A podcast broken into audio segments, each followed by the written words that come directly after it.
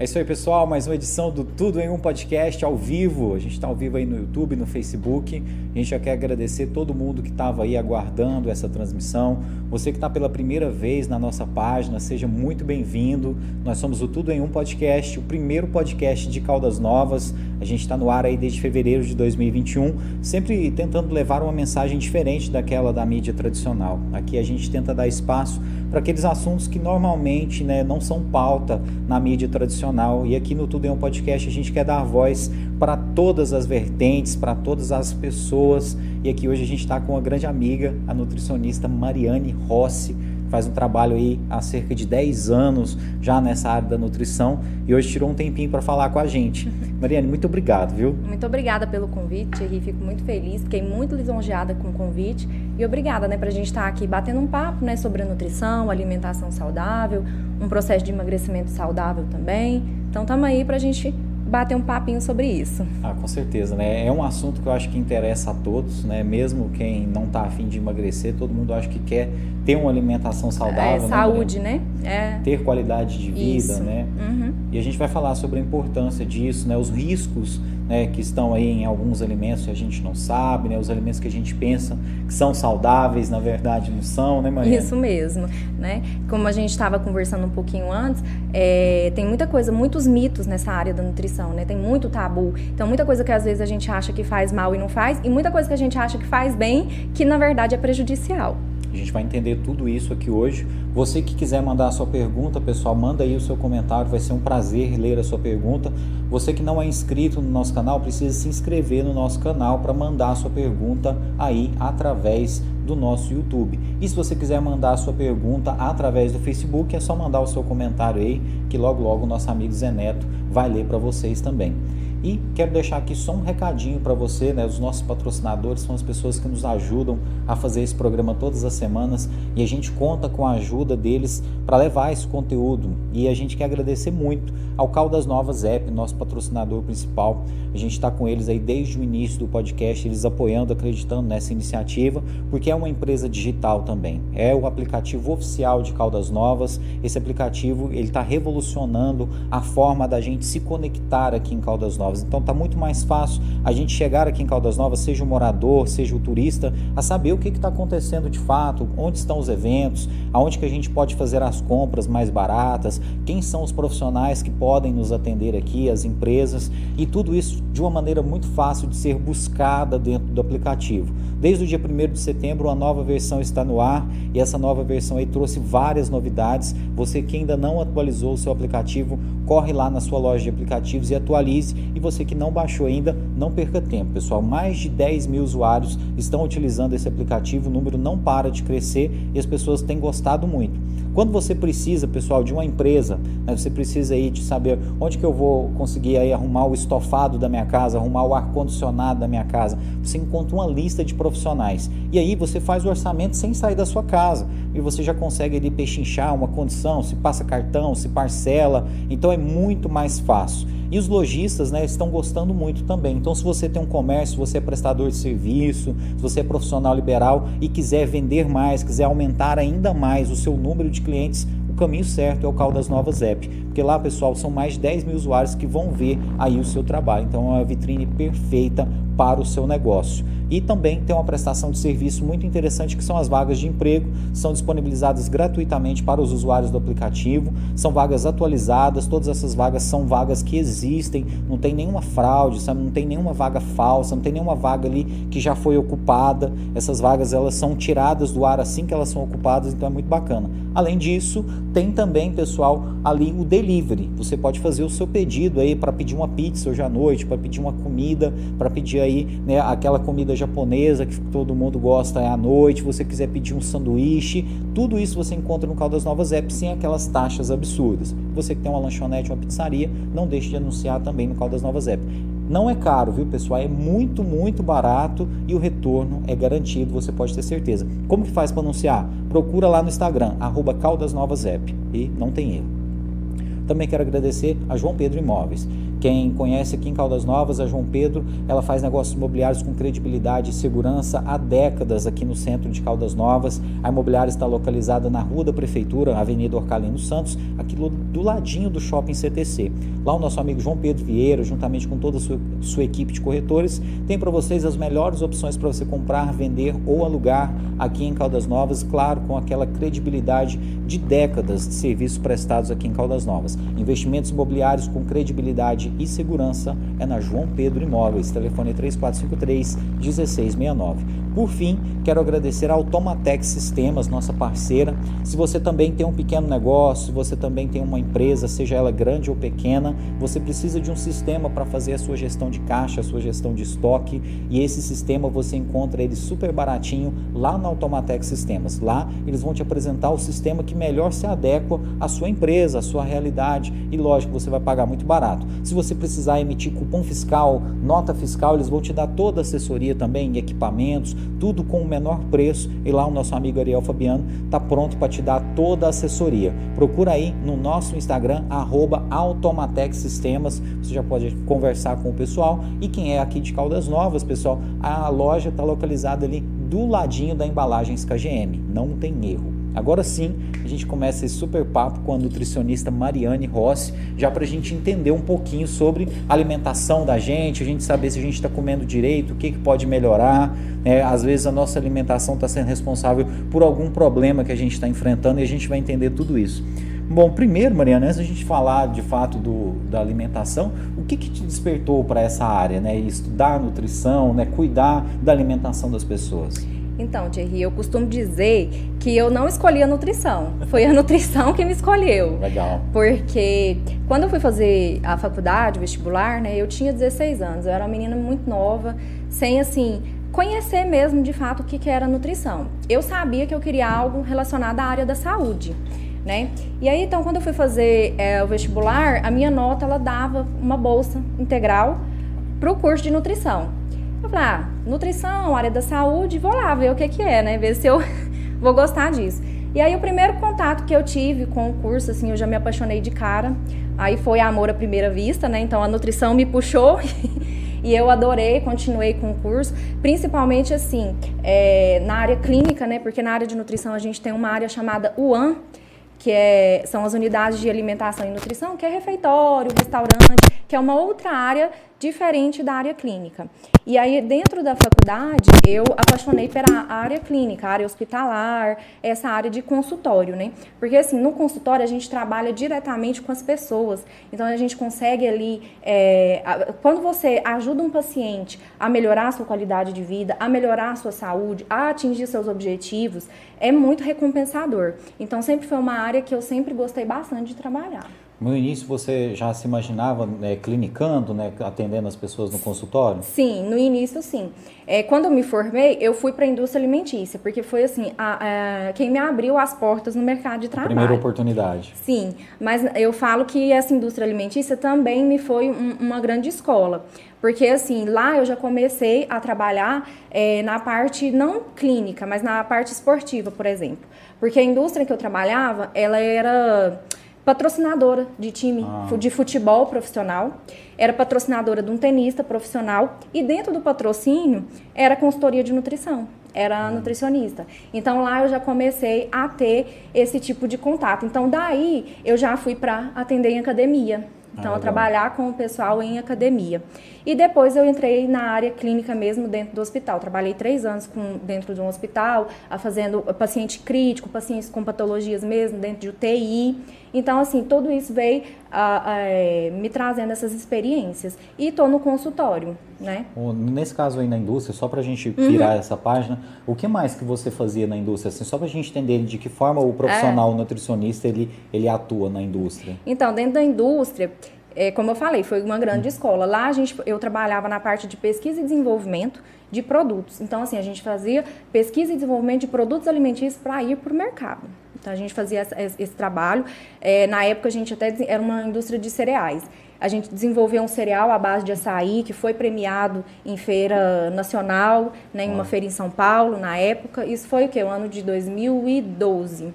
já tem bastante tempo. Então, trabalhava nessa parte de desenvolvimento de produto alimentício, a rotulagem, a rotulagem nutricional do, do, dos alimentos que, que ia para o mercado, era eu quem, quem fazia, Aquela... a tabela nutricional, uhum, a lista de ingredientes e o controle sanitário mesmo, controle de qualidade, de qualidade. que a gente fala. Uhum. Oh, isso é interessante Auditorias, porque... né? Fazia, eu era auditor interno, então a gente fazia auditoria interna. A indústria recebia auditorias externas de ISO 9001. Eu participava de todos esses processos. Isso eu acho que é interessante que você viveu os dois lados, né? Hoje você sabe muito bem o que, que tem por trás de um produto antes de você indicar ele para um paciente seu, né? Você fala, olha, você vai consumir isso e isso porque você viu de fato como que é a elaboração uhum. até do produto mesmo, né? Isso, uhum. porque assim, é, a indústria alimentícia, ela quer lucrar, né? Então, assim, muitas das vezes ela tenta esconder algumas características do, do produto. Como a gente estava até conversando, é, agora a Anvisa aprovou uma legislação muito boa para o consumidor, porque assim, a tabela nutricional hoje fica onde nos rótulos dos produtos? Sempre na parte de trás, letras pequenas, né? É, de uma forma que é difícil, às vezes, o consumidor entender uns, uns termos muito técnicos na lista de ingredientes. Agora a Anvisa, né, agora em setembro, aprovou uma legislação que alguns alimentos que são muito adicionados de açúcares, gorduras saturadas, gorduras trans, sódios, vai ter que vir o alerta na frente, em, em, caixa alta, ali para quem bater no supermercado, bater o olho ali e ver que aquele produto já é alto em açúcares, em sódio, e aí às vezes vai criar um pouco mais de consciência nas pessoas, porque muitas das vezes as pessoas não sabem que aquele produto é prejudicial. E assim, eu queria saber até se as pessoas elas sabem de fato ler aquela tabela do jeito que ela é hoje. Ela vai sofrer algum tipo de mudança? Ela vai ter mais informações ou ela vai continuar daquele jeito só que na frente do rótulo? Não, a tabela vai continuar a mesma. Uhum. O que vai mudar é o alerta na frente do rótulo, né? Que vai ser, vai vir tem uma alto lupa, né? Não, vai, vai, tem que vir uhum. o, o em caixa alta destacado na embalagem. Aí tem a questão das proporções, da, do tamanho, conforme o tamanho da, da, rotulagem do produto, né? Tem que ter uma proporção porque tem que ser bem destacado, onde a pessoa vai conseguir distinguir bem. Só que isso ainda vai levar um, um, um tempo, né? Porque a indústria ela tem um período aí para se adaptar nas rotulagens, né? De, geralmente é de um a três anos que a indústria vai fazer essas adaptações. Mas a gente vai começar a ver no supermercado alguns produtos é, os produtos novos já saem com essa nova é, forma. Né? Uhum. Agora, por exemplo, o que eu estava perguntando é, a respeito, as pessoas, será que elas sabem de fato ler aquela, ah. aquela tabela? É, ela, e, e, outra coisa, a indústria faz ela de um jeito claro para a gente entender, entender essa tabela? Hoje faz porque é lei, né? A legislação da Anvisa é obrigatório. O que às vezes as pessoas não conseguem entender são aqueles tantos é, aditivos químicos que são colocados lá, né? Então a gente tem uma gama de conservantes, corantes, edulcorantes, que antigamente não tinha necessidade de vir especificado o que que era. Depois a Anvisa veio mudando isso, que agora é obrigatório. Na lista de ingredientes você consegue ver, por exemplo, é, corante tartrazina. Então você sabe que ele é um corante. É, são nomes técnicos, Sim. né? Por exemplo, emulsificante lecitina de soja. Tem que vir agora que, que é a função? Antigamente vinha só, por exemplo, lecitina de soja. A pessoa sabe o que, que a lecitina de soja faz naquele produto? Não. Aí agora é obrigatório vir a função. Por exemplo, se ele é corante, se ele é um misulficante, se ele é um conservante, se ele é um edulcorante, é obrigatório. Assim como também é obrigatório vir se tem lactose, se tem glúten, se tem traços de alimentos alergênicos, né? Porque nós temos pessoas que têm alergia a esse tipo de alimento. Então, é obrigatório vir sempre ali na lista de ingredientes.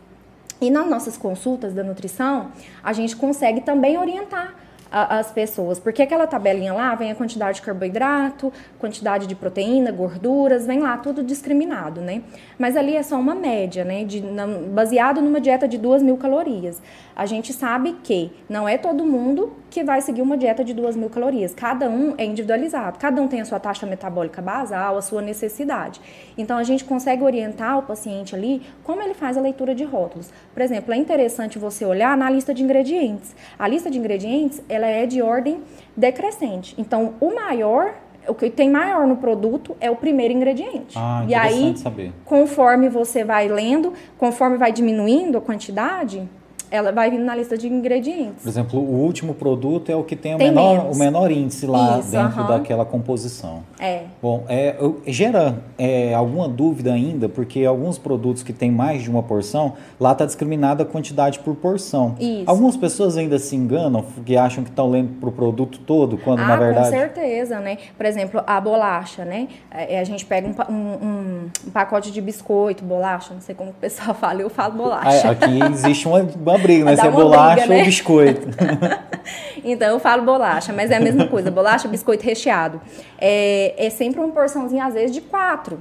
E às vezes no, no, pacote vem seis, vem oito. Aí a pessoa acha que, não, tô comendo só. Não, tem que ficar de olho na quantidade de porção e a quantidade total do que vem no, no, no produto. Bom, já que você falou no assunto da bolacha aí, ou do biscoito, que o pessoal fala, né, a bolacha recheada e tal, já que a gente entrou nesse assunto, é uma coisa que as crianças, né, às vezes até os adultos comem bastante e acham que não tem muito risco.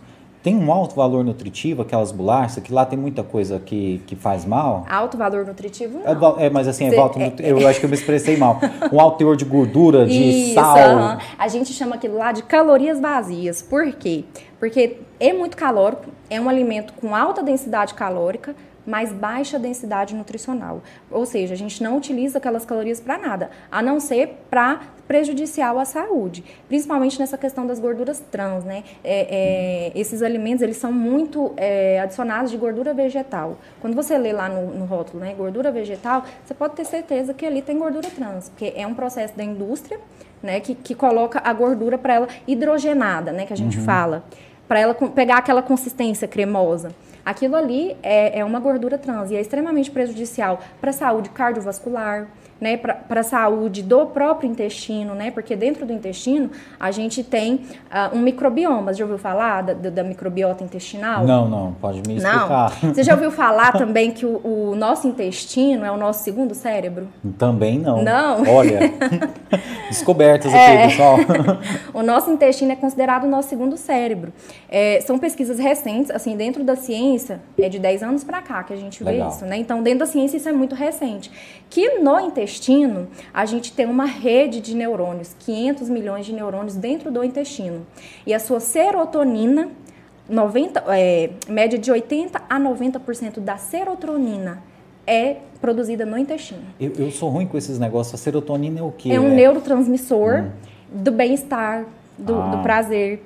É um neurotransmissor que te dá uma sensação de bem-estar. Ela é produzida no intestino, através dessa microbiota, que são o que é microbiota? São as bactérias que hum. povoam o nosso intestino. E muitas das vezes é, a gente tem uma desbiose. O que, que, é isso, desbiose, Mariane? Fala nesses termos técnicos. Vamos falar. É um desequilíbrio dessa microbiota, né? Desse microbioma. A gente tem um aumento de bactérias patogênicas, né? Que uhum. tem o potencial de causar algum prejuízo ao, ao organismo, e uma baixa nas bactérias positivas, que são benéficas, que nos auxiliam a, a na imunidade, auxilia na digestão.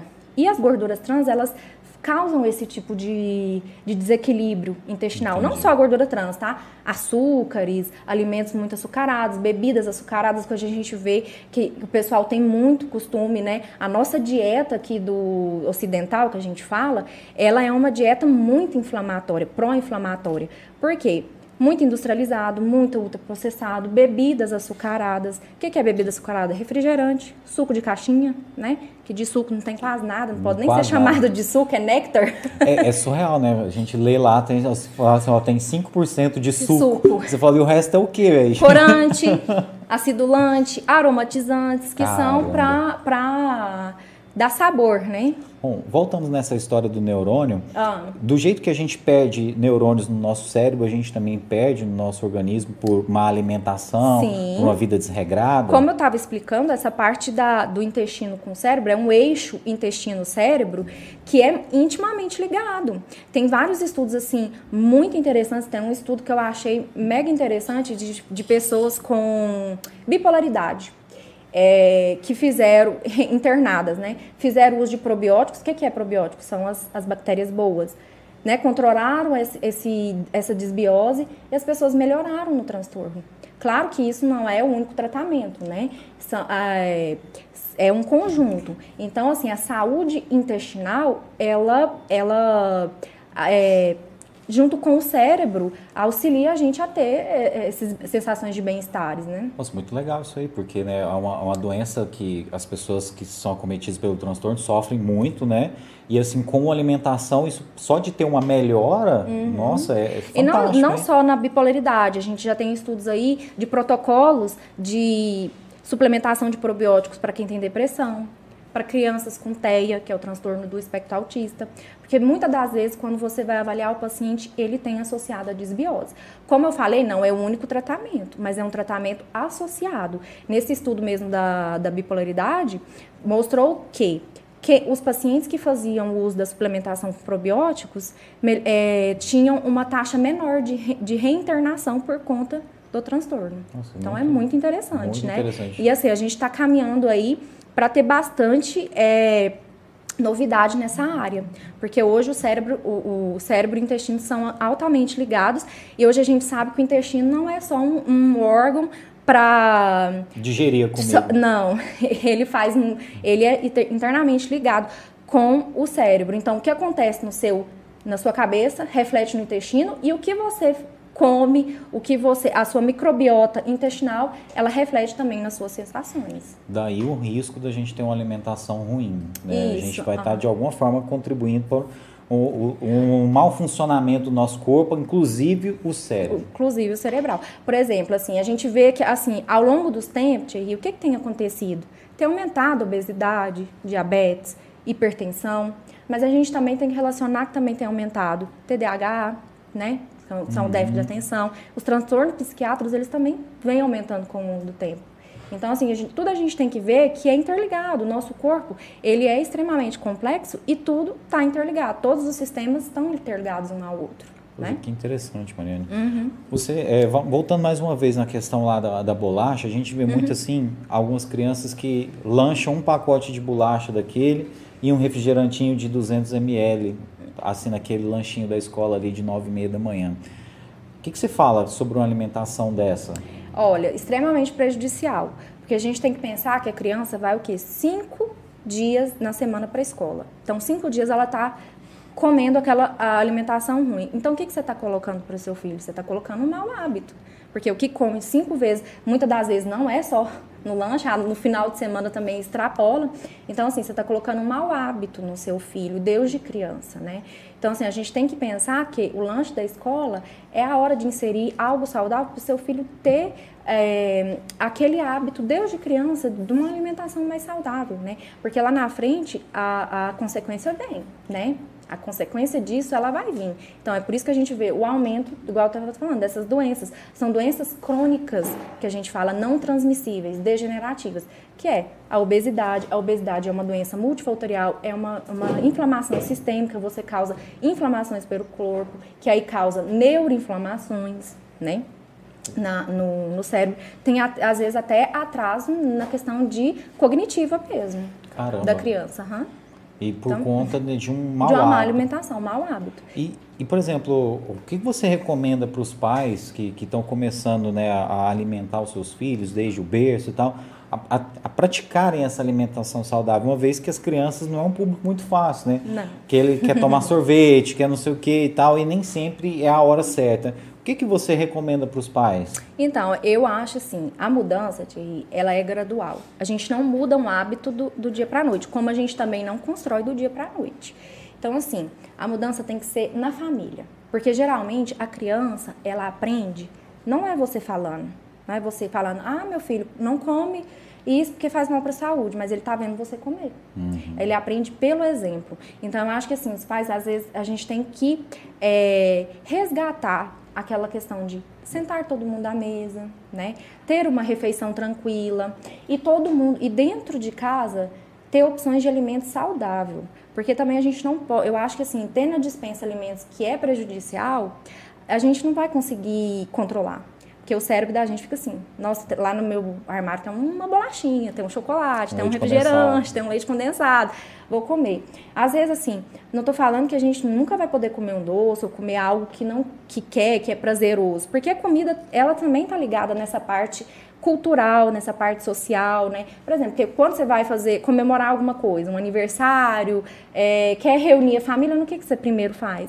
É comida, a comida ela tá ali. No, no, então, assim, a gente pode ter sim esses momentos, mas para o dia a dia, como hábito, não ter esse tipo de alimento dentro de casa e os pais também serem exemplo, porque a criança aprende observando, com o exemplo.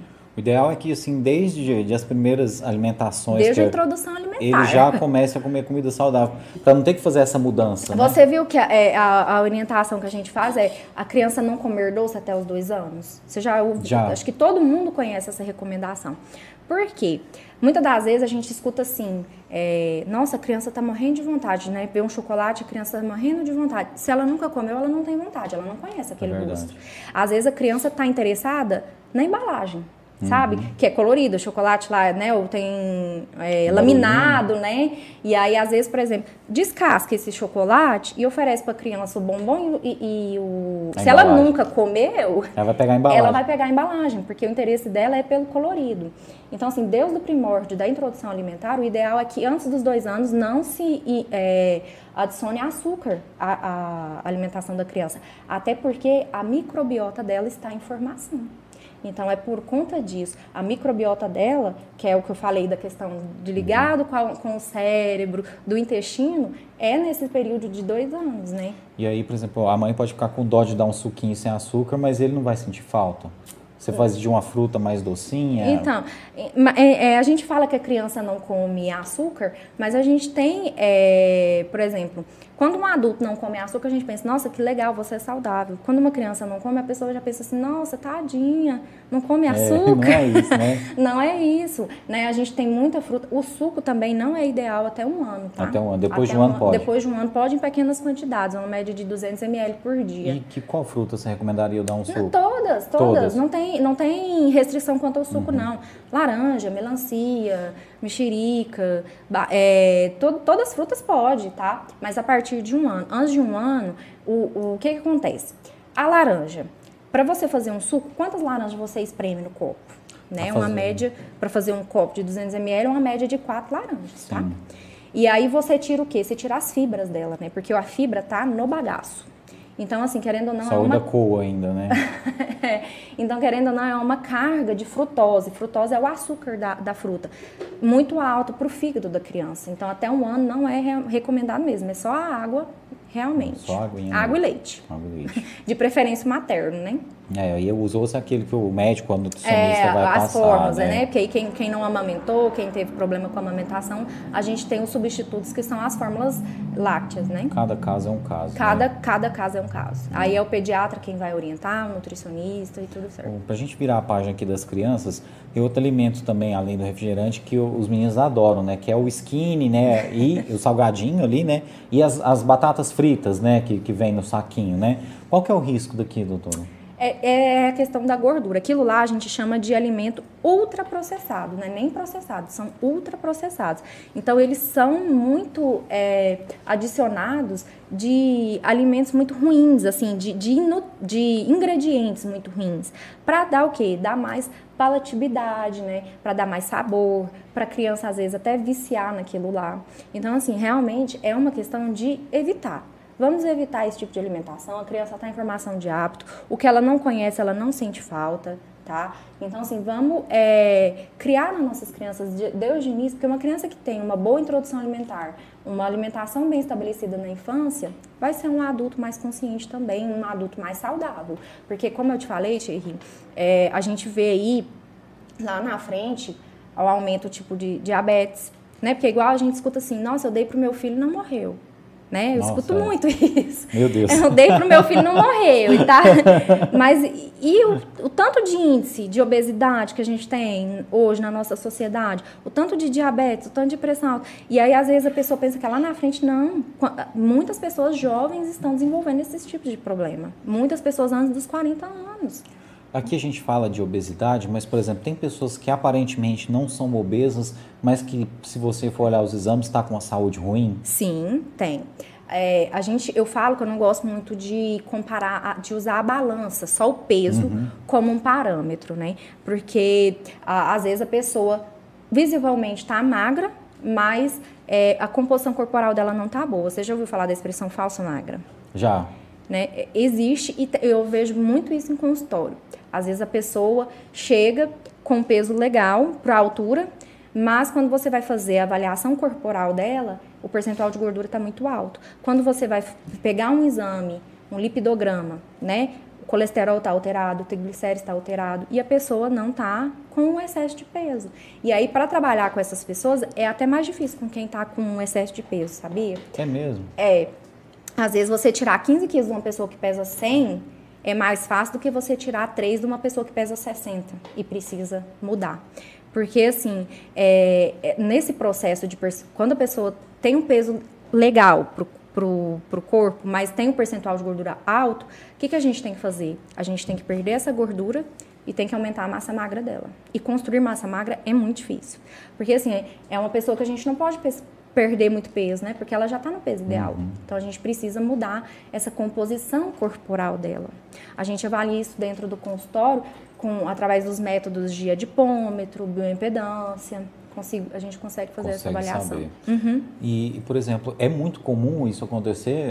Vejo muito em consultório. As muito. pessoas pensam estar saudáveis. Uhum. Chega, não, doutor, vem cá só para você me passar uma dieta e tal. Falando, olha, peraí. eu vejo, é assim, vou te falar, a maioria dos casos que eu pego são é, principalmente mulheres, né, com esse, nessa questão de massa magra, baixa, percentual de gordura alto e peso ideal. Então, e é, e é como eu te falei, é, e é tudo um conjunto. Tem que trabalhar exercício físico. Muitas das vezes, para ganhar músculo, é trabalhar exercício de, de força, de resistência, que é a musculação, né? Que muitas das vezes as pessoas também pensam assim: não, para mim emagrecer eu tenho que fazer aeróbico. Mas assim, para você manter sua massa magra, você tem que fazer um, um exercício de força, né? Um exercício resistido. Bom, nesse caso aí, já que a gente entrou na parte de dieta, que, que são os maiores mitos aí na hora de, de construir uma dieta para um paciente? O que, que a senhora enfrenta assim, no, no consultório que a pessoa às vezes se choca, olha, você vai ter que comer isso, aquilo. A pessoa às vezes chega enganada, achando que está saudável e não está. É, o que, que a senhora pode falar para a gente dessa pessoa que às vezes está querendo começar a levar uma vida mais saudável, mas a hora que se depara com a dieta, cria um pouco de resistência? Não, o que eu vejo muitas das vezes no consultório, que a pessoa acha que ela vai chegar lá e vai ter uma fórmula mágica, né? Tem uma fórmula uhum. mágica que a gente vai operar um milagre ali. Porque muitas das vezes, Thierry, que eu penso assim, para quem quer mudar o estilo de vida, perder peso, né, algumas coisas, acha que o resultado vai vir muito rápido. Não, e o resultado ele, ele, é gradual. E ele tem que ser gradual. Porque, como eu falei, né, a mudança de hábito ela tem que ser gradual. A gente não muda um hábito do dia para a noite. E também não pode ser muito restrito, não pode ser uma dieta extremamente restrita. Porque assim, o nosso cérebro funciona da certa forma. Vou fazer um teste aqui. Não pensa no elefante branco. Já pensei. Já pensou? Então... a primeira coisa que o cérebro faz é, é pensar no elefante branco, né? Então, quando em relação à alimentação, quando você fala assim, não, eu vou seguir, não vou comer doce, não vou beber bebida alcoólica, a primeira coisa que o CEP fala, doce, doce, doce, bebida alcoólica, bebida alcoólica. Então não pode ser muito restritivo. Até porque a dieta, é, até esse nome foi deturpado aqui por, por nós, por nós uhum. brasileiros, né? Porque assim, a dieta, todo, quando você fala em dieta, você já pensa em algo restritivo, não pensa em é restringir. A dieta, na verdade, ela significa, ela vem do grego e significa modo de vida. Olha então só. tem que ser o nosso modo de vida. A gente tem que aprender a viver de uma forma saudável. Eu costumo falar lá para minhas pacientes que é assim, 80-20. 80%, você fazendo uma alimentação equilibrada, uma alimentação saudável e 20% comendo o que você gosta, né? Às vezes quem gosta de uma cervejinha bebendo uma cervejinha, mas tem que saber dosar. O que, o que a gente não consegue hoje é saber dosar. Muitas das vezes a gente vive no, no, no 80 ruim e 20, é. sabe, né? Então, tipo assim, 80, 20 deixaria, por exemplo, olha, pro final de semana você pode comer uma carninha moderadamente, num churrasquinho. Isso. Quantas cervejas, mais ou menos? Quantas latinhas? Isso é muito relativo, né? Muito relativo. Porque, como eu falei, cada pessoa é individualizada. E aí a gente precisa avaliar a composição corporal de cada um, precisa avaliar a taxa metabólica de cada um, quanto que essa pessoa gasta, né, de caloria, que exercício físico que faz. Mas o que eu falo assim também é que não é todo final de semana. Que às vezes a pessoa pensa assim, segue de segunda até sexta-feira, seis horas da tarde, bem, sexta... cumpre bonitinho. Sexta à noite já chuta o balde, aí começa sexta, sábado, domingo. e aí domingo. volta na segunda. É, não fecha essa conta, não né? Não fecha. Aí, aí não é 80-20. Eu acho, quando eu, alguém, eu falo assim, ah, tem um final de semana que eu quero fazer algo, é, relaxar, Durante o dia, se programa, faz uma alimentação mais leve, uma alimentação mais saudável. À noite vai lá tomar sua cervejinha. Aí, se você quiser realmente uma coisa saudável, tenta escolher uns petiscos que não é, não é fritura, né? Uhum. É algo mais saudável, porque aí você já está bebendo a bebida alcoólica.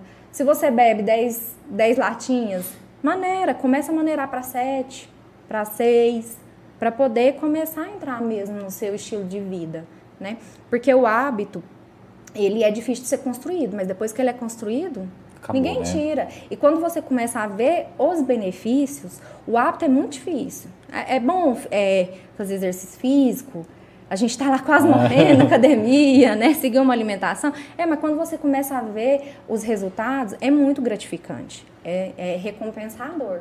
Então, assim, é, que, eu, que eu vejo, assim, mas assim, o que eu vejo muito também, que as pessoas não fazem nem o básico. Por exemplo, hidratação. Muitas das vezes a pessoa não bebe água. Que é, que, não, é, e assim, é, isso é o básico. A hidratação ela é extremamente importante, a água, né? E são quantos litros o ideal? Então, o ideal, a gente sempre escuta 2 litros, né? Que é uma média. Isso é uma média. A pessoa é individualizado. Para cada pessoa, é em média assim, a gente calcula 35 ml a 40 ml por quilo de peso. Então, você pega seu peso e multiplica por 35 ml ou 40. Aí vai dar o total que você tem que tomar no dia, fracionado também. Porque eu também Meu eu já peso escutei... por 40. Isso. Uhum. Uhum. Porque eu também já escutei de um paciente assim uma vez. Ah, doutor, eu, eu não bebi água o dia inteiro, eu chego de noite, bebo tudo uma vez. Nossa, aí não é não legal. Não resolve, também. não, tem que ser fracionado. Então, assim, vamos criar o hábito de carregar a garrafinha, né? Porque, assim, a água, ela, ela é um papel importante para quem quer manter a saúde, porque ela faz parte de todos os nossos processos bioquímicos. Todo processo bioquímico que o seu corpo faz, ele utiliza a água. Ele é o nosso solvente. É, universal que a gente fala, controla a temperatura corporal, é, por exemplo, para a saúde renal, né? Ela é muito importante carregar nutrientes, algumas vitaminas para dentro das células é através da água. Então, é importante essa, essa questão da hidratação. Além de tudo, te, é, o nosso cérebro, o estímulo da fome e o da sede, Thierry, são muito parecidos na, na nossa glândula do hipotálamo. Então, às vezes, você está desidratado e aí seu cérebro te manda um estímulo de fome. E não é fome, é sede, é porque como às vezes confunde a questão do impulso. Aí como se você precisasse comer para matar a sede.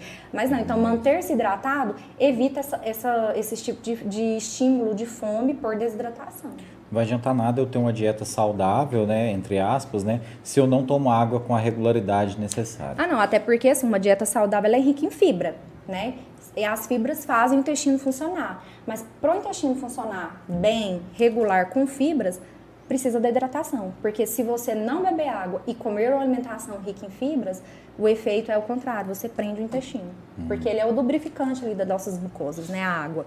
Então a água é extremamente importante. Então assim, às vezes a pessoa chega lá sem fazer esse mínimo, que é a hidratação, é água. Sono também, o sono é extremamente importante né? para quem quer ter uma qualidade de vida, para quem quer perder peso, para quem quer ganhar massa e hipertrofiar. Porque assim, o sono, quando você não tem uma, uma noite de sono bem dormida, você desregula alguns hormônios. Por exemplo, a leptina é o nosso hormônio de saciedade. Ela te dá a saciedade. Ela cai, então você se sente menos saciado. E aí, ao contrário, a grelina, que é o outro hormônio que nos dá fome, ela aumenta. Então, quando você dorme mal, você tem esse desregulamento assim, nesse sistema e você passa a sentir mais fome e menos saciado. Precisa. E para quem quer ganhar massa, o músculo é construído no repouso. Na hora do descanso. Na hora do descanso. Porque é ali que é, é liberado o GH, que é o nosso hormônio do crescimento, que é um hormônio anabolizante, né? Então é ali que acontece.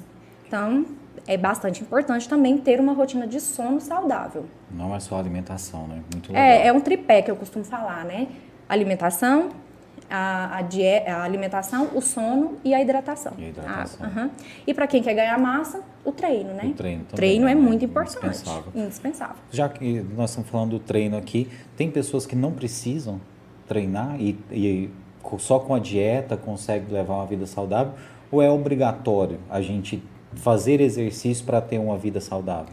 Eu não diria obrigatório, mas assim, para quem quer ter uma vida, a, a alimentação saudável, né, uma vida qualidade de vida, a alimentação ela supre bem. Até, por exemplo, quem quer perder peso, perde peso só com dieta. Só com dieta sem fazer perde, exercício. Perde. Só que acontece aquela questão que eu te falei, a gente perde massa magra. E aí, muitas das vezes, a gente não quer isso, porque a massa magra é a nossa estrutura, né? É os músculos. Quando você perde nesse processo de emagrecimento, perde gordura e perde massa magra, você também tem flacidez, né?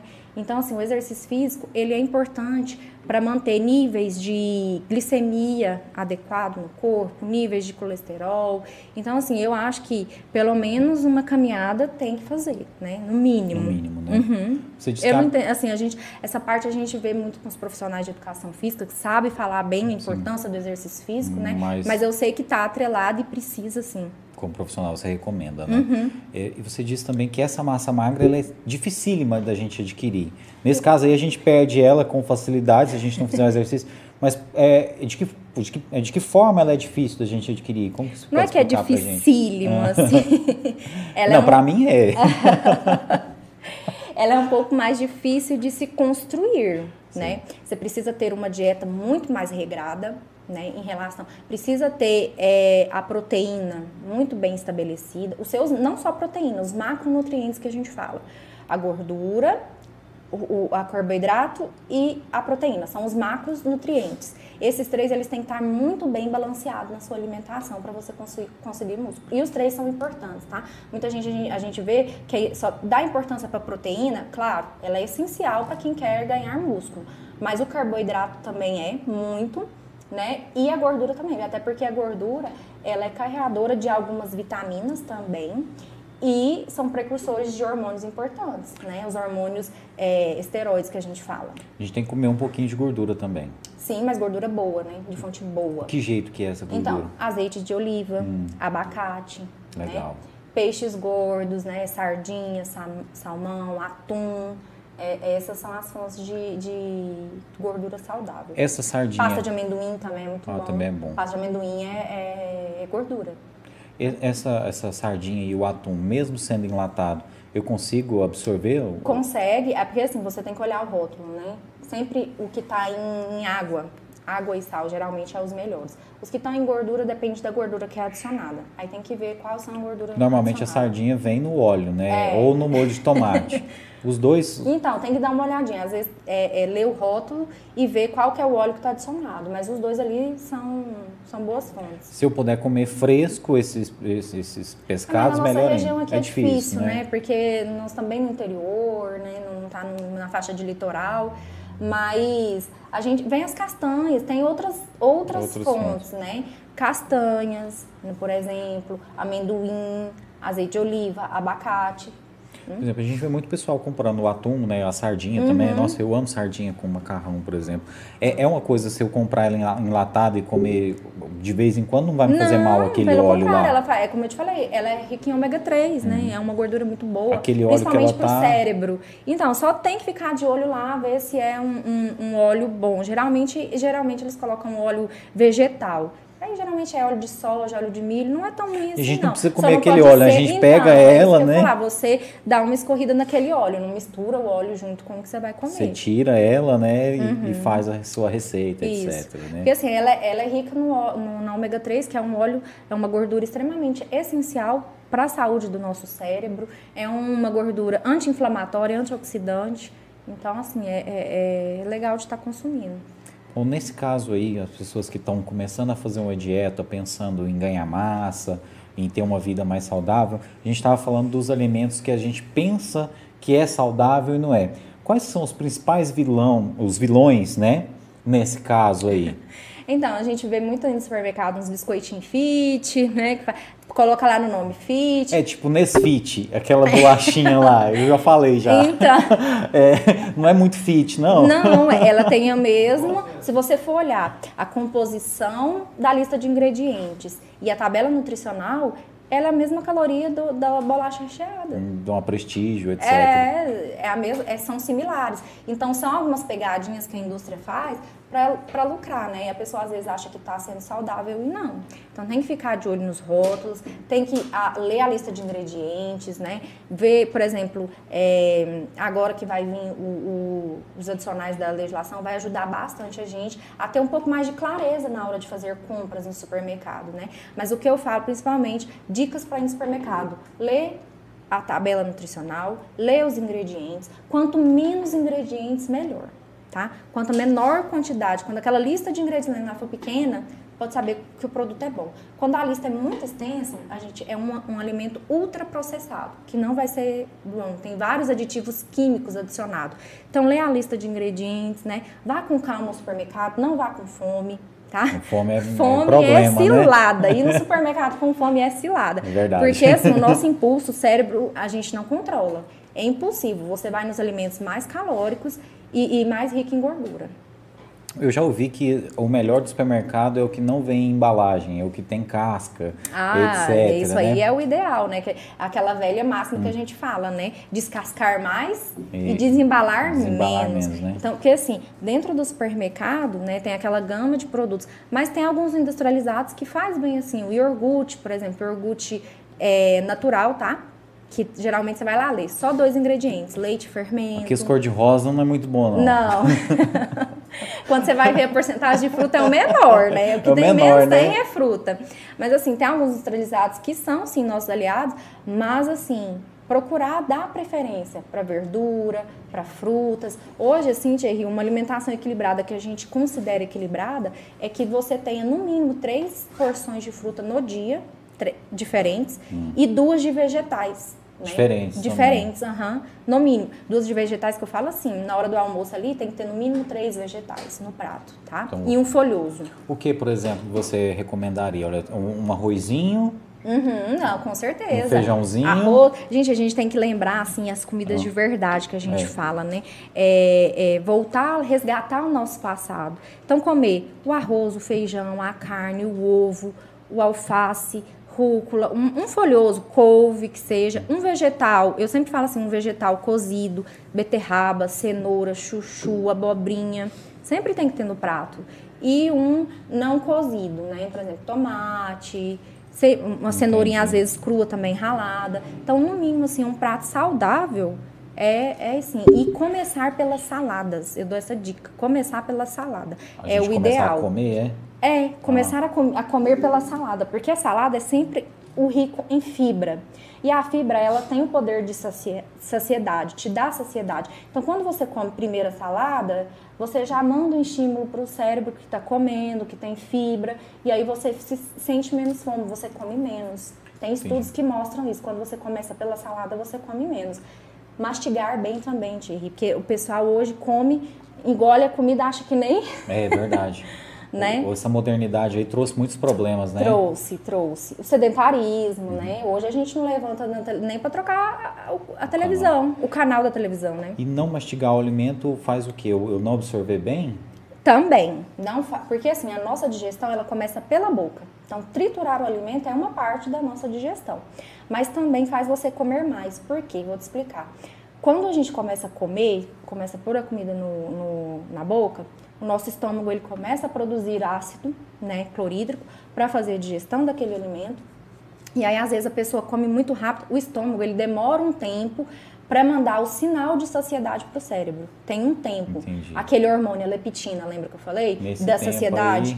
Aí... aí, às vezes, você já comeu a quantidade que, que te daria saciedade, mas como você comeu muito rápido, o, estômago não deu tempo nem do estômago mandar para o cérebro que você está saciado, e aí você acaba comendo mais. Então, quando você mastiga bem, além de você absorver melhor os nutrientes, você come menos também, porque esse, esse estímulo vai dar tempo de chegar esse estímulo de saciedade para o cérebro, para você falar, tô saciado. E outra coisa também que eu vejo, pessoal, come até se empanturrar. Até às vezes fala assim, nossa, meu Deus, não tô conseguindo nem Passar respirar. Deixa eu tomar um eno aqui. Porque come muito rápido. Porque come muito rápido. Não precisa disso, não, né? não tem necessidade. Você falou da, ce- da cenoura, é, ao invés de cozida, ela É, crua, pode ser. ralada.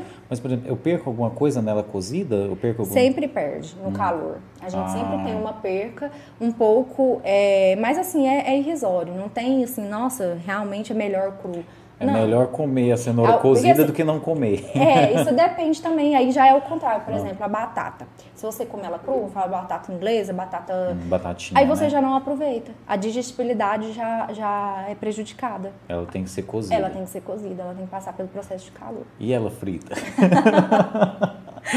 Na panela sem óleo? É, na, na- na fritadeira elétrica. Ok. Ok, Mas a- né? não é aquela do supermercado que vem no, no saquinho. É, a- Você sabia que aquela lá, ela já é pré-frita? Não sabia. Ela Mas é eu imaginava que ela era cheia de conservante mesmo. Eu não gosto daquela, pra ser sincero. É. Eu, quando eu vou comer a batata frita, eu gosto daquela que a, a Que avó da gente fazia. Que ela, Ah, tá. Cortadinha É. faz lá na hora, né? é mais gostoso, É eu acho. mais gostoso mesmo. Mas com certeza é cheio de, de conservante, que eles fazem, põem uns negócios lá pra ela não encharcar, É, né? e, e eles, ela coloca gordura vegetal hidrogenada, que é o que eu já comentei aqui, que é rica em gordura Uhum. trans. E aí eles fazem um processo de pré-fritura nela. Então ela não é uma boa opção, mesmo que você faça na air fryer, não é uma boa opção. Veneninho, né? Mesmo É, na air veneninho. fry, você tá comendo coisa ruim. É. Agora, se Diminui, for... Hum. lógico, né, em relação da fritura, mas mesmo assim você ainda tá colocando coisa ruim.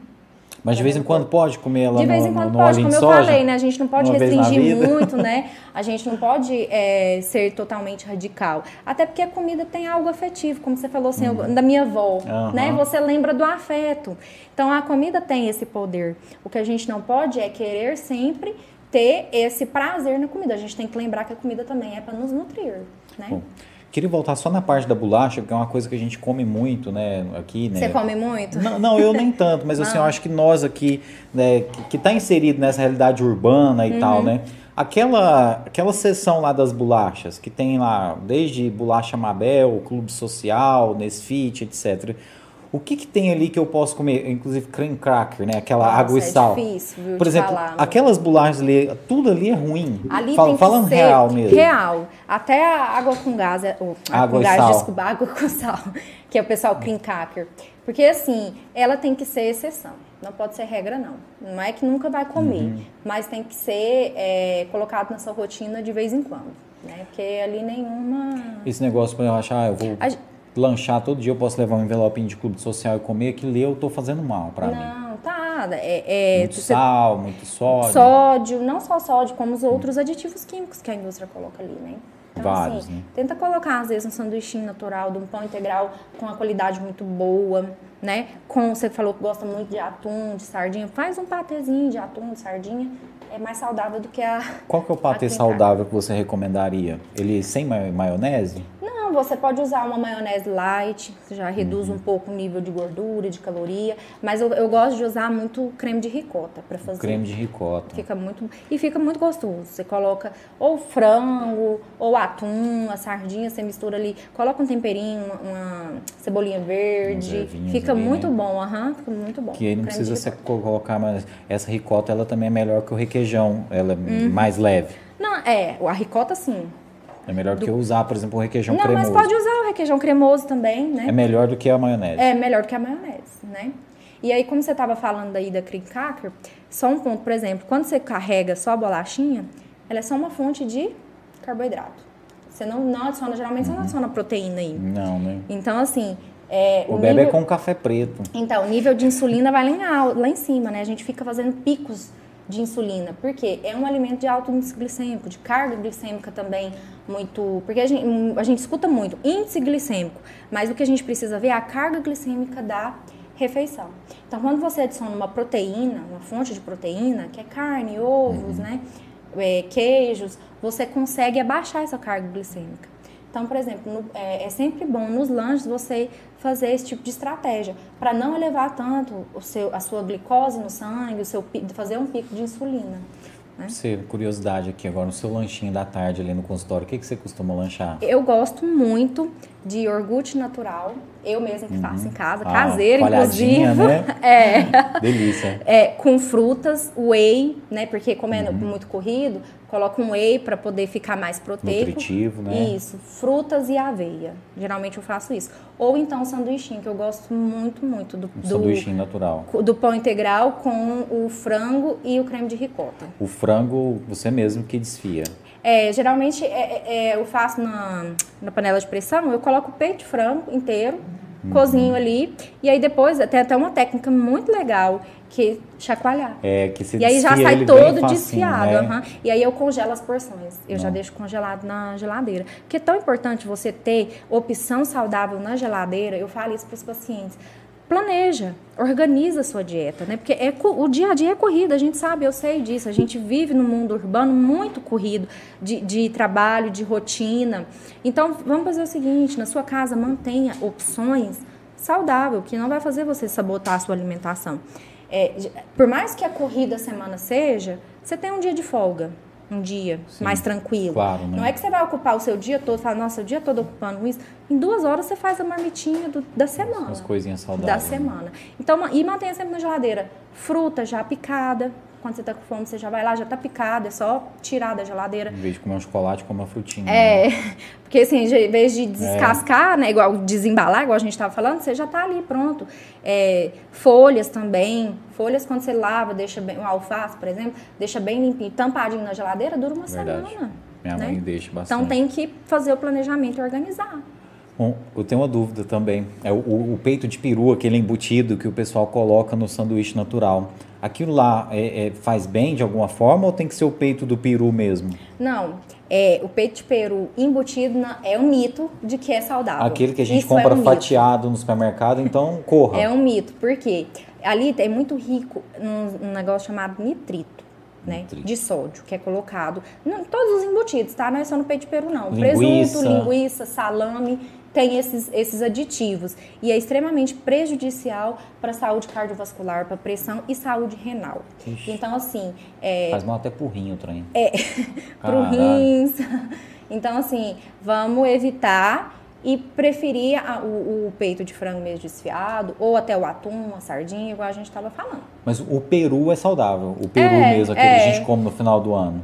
É, depende da forma que é feita, né? Se vai ser adicionado Mesmo, assim. é mesmo aquele que a gente compra que vem da sadia, porque tem uns peru que ele vem até com um negocinho que a hora que ele tá assado, ele levanta. Então, tem que dar é, essa questão que vem nos final de ano e os perus, geralmente eles vêm também temperados, né? E aí a indústria ela usa muito do real- realçador de sabor chamado glutamato monossódico.